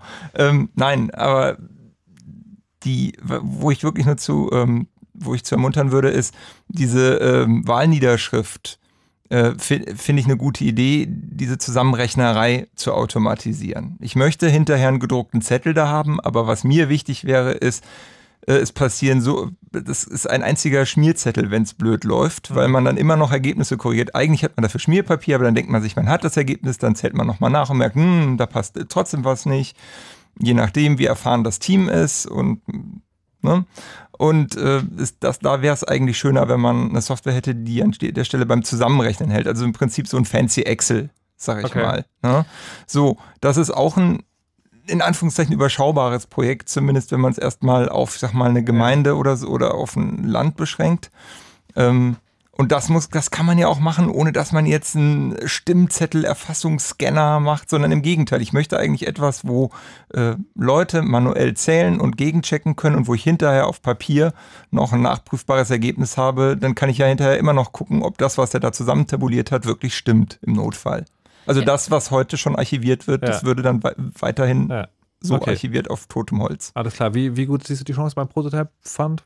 Dass man kommt jetzt an und sagt so, hier, äh, Stimmauszähl, Software fürs Wahllokal? Ich kann dazu leider vorher keine Aussage Ah, come on. Kannst du es persönlich für eine gute Idee halten Na, oder total, schlecht? Okay. Na, Ja, was ich auch noch äh, mal äh, auf jeden Fall unterstreichen würde, ist, wir müssen auch aufpassen, schnell, wir müssen, wir müssen aufpassen, dass äh, dieser Hack jetzt nicht als Window of Opportunity gesehen wird für ein paar Anbieter von kompletter Wahlsoftware, ihre Produkte, die angeblich super sicher sind zu verkaufen, weil ich bin tatsächlich jemand, der sagt, ich möchte dass weiterhin äh, Menschen wie du im Wahllokal per Hand das nachzählen.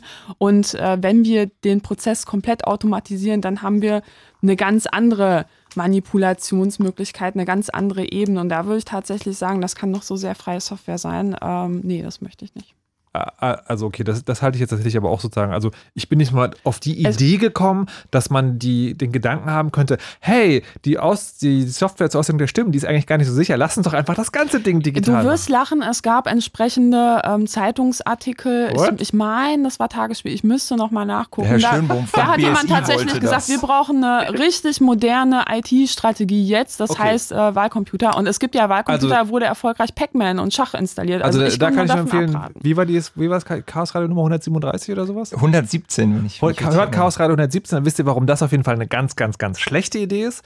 Wir verabschieden uns an dieser Stelle und äh, rufen euch auf, programmiert äh, Wahllokal-Stimmen aus der Software oder geht auf jeden Fall als Wahlhelfer hin. Ich bedanke mich bei Martin, Katascha, Elisa und Danimo. Sagt mal Tschüss. Auf Wiedersehen. Tschüss. Ciao. Auf Wiedersehen. Sehr schön. Und informiert euch immer gut, wie eure Stimmen denn letztlich verwendet und ausgezählt werden. Mein Name ist Markus Richter. Ich sage an dieser Stelle Tschüss, verweise auf die Gitarrenmusik, die es hier nach Mitternacht gibt, von Tobi Schaper im Stahlwerk und habe ansonsten noch eine Nachricht für euch. Lasst euch nicht überwachen und verschlüsselt immer schön eure Backups. Tschüss.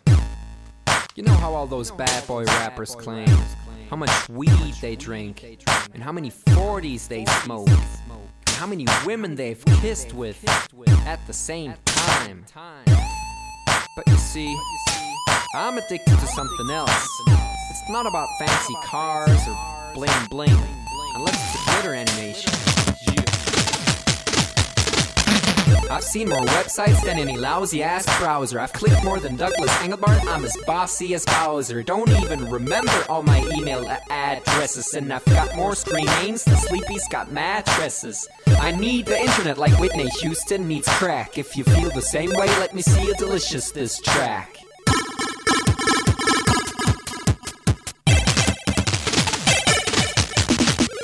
Spent more time online than Tim Berners-Lee. When I go to a club, it's mostly a surf club, you see. I've cal paid more money than you've got pictures on Flickr. They call me the Uber YouTuber, MySpace clicker. I love amateur homepages and dirt style design. The interweb's a ghetto full of gustatory crime.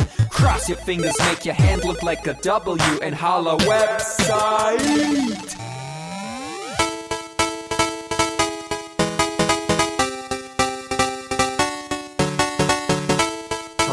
Future girlfriend. This is what I sound like. Uh, photosending, upping it up. Check your birthday, keep on fucking it up. What? All my bitches up in the club. Let me see you shaking it, don't stop. Rub it down, bounce around, wiggle every pound. Get it to the hyper ground. Everybody dance, jump if you like it, this sound. Feel the bass drop, hear the beat pop. What you gon' do? When it's time to take off, climb the rooftop, jump out of your shoe. It goes oohs, oohs, heavy face balloons, unfadable pokey tunes, dance moves from shitty cartoons, pretty hot wounds hung over afternoons. The club's full with the whole sweaty nation. That seems out of the wrong medication. Rave invasion, it's a V-Thing. Moin, kein Punkt, Job, Peng. 1, 2, Polizei, 3, 4, Polizei, 5, 6, halbe 6, 7, 8, bitte nach. It's an Index Finger Party.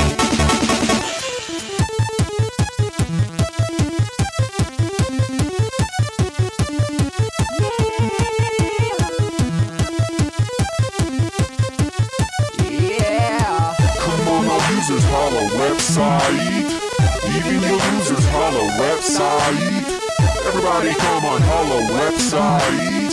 Come on, come on, a holla website.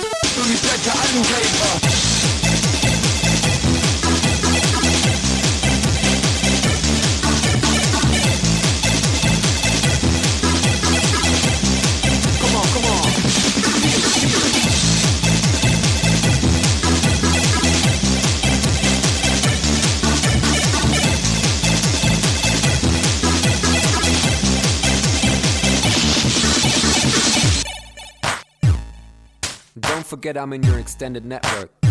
Biatch. XO 2000.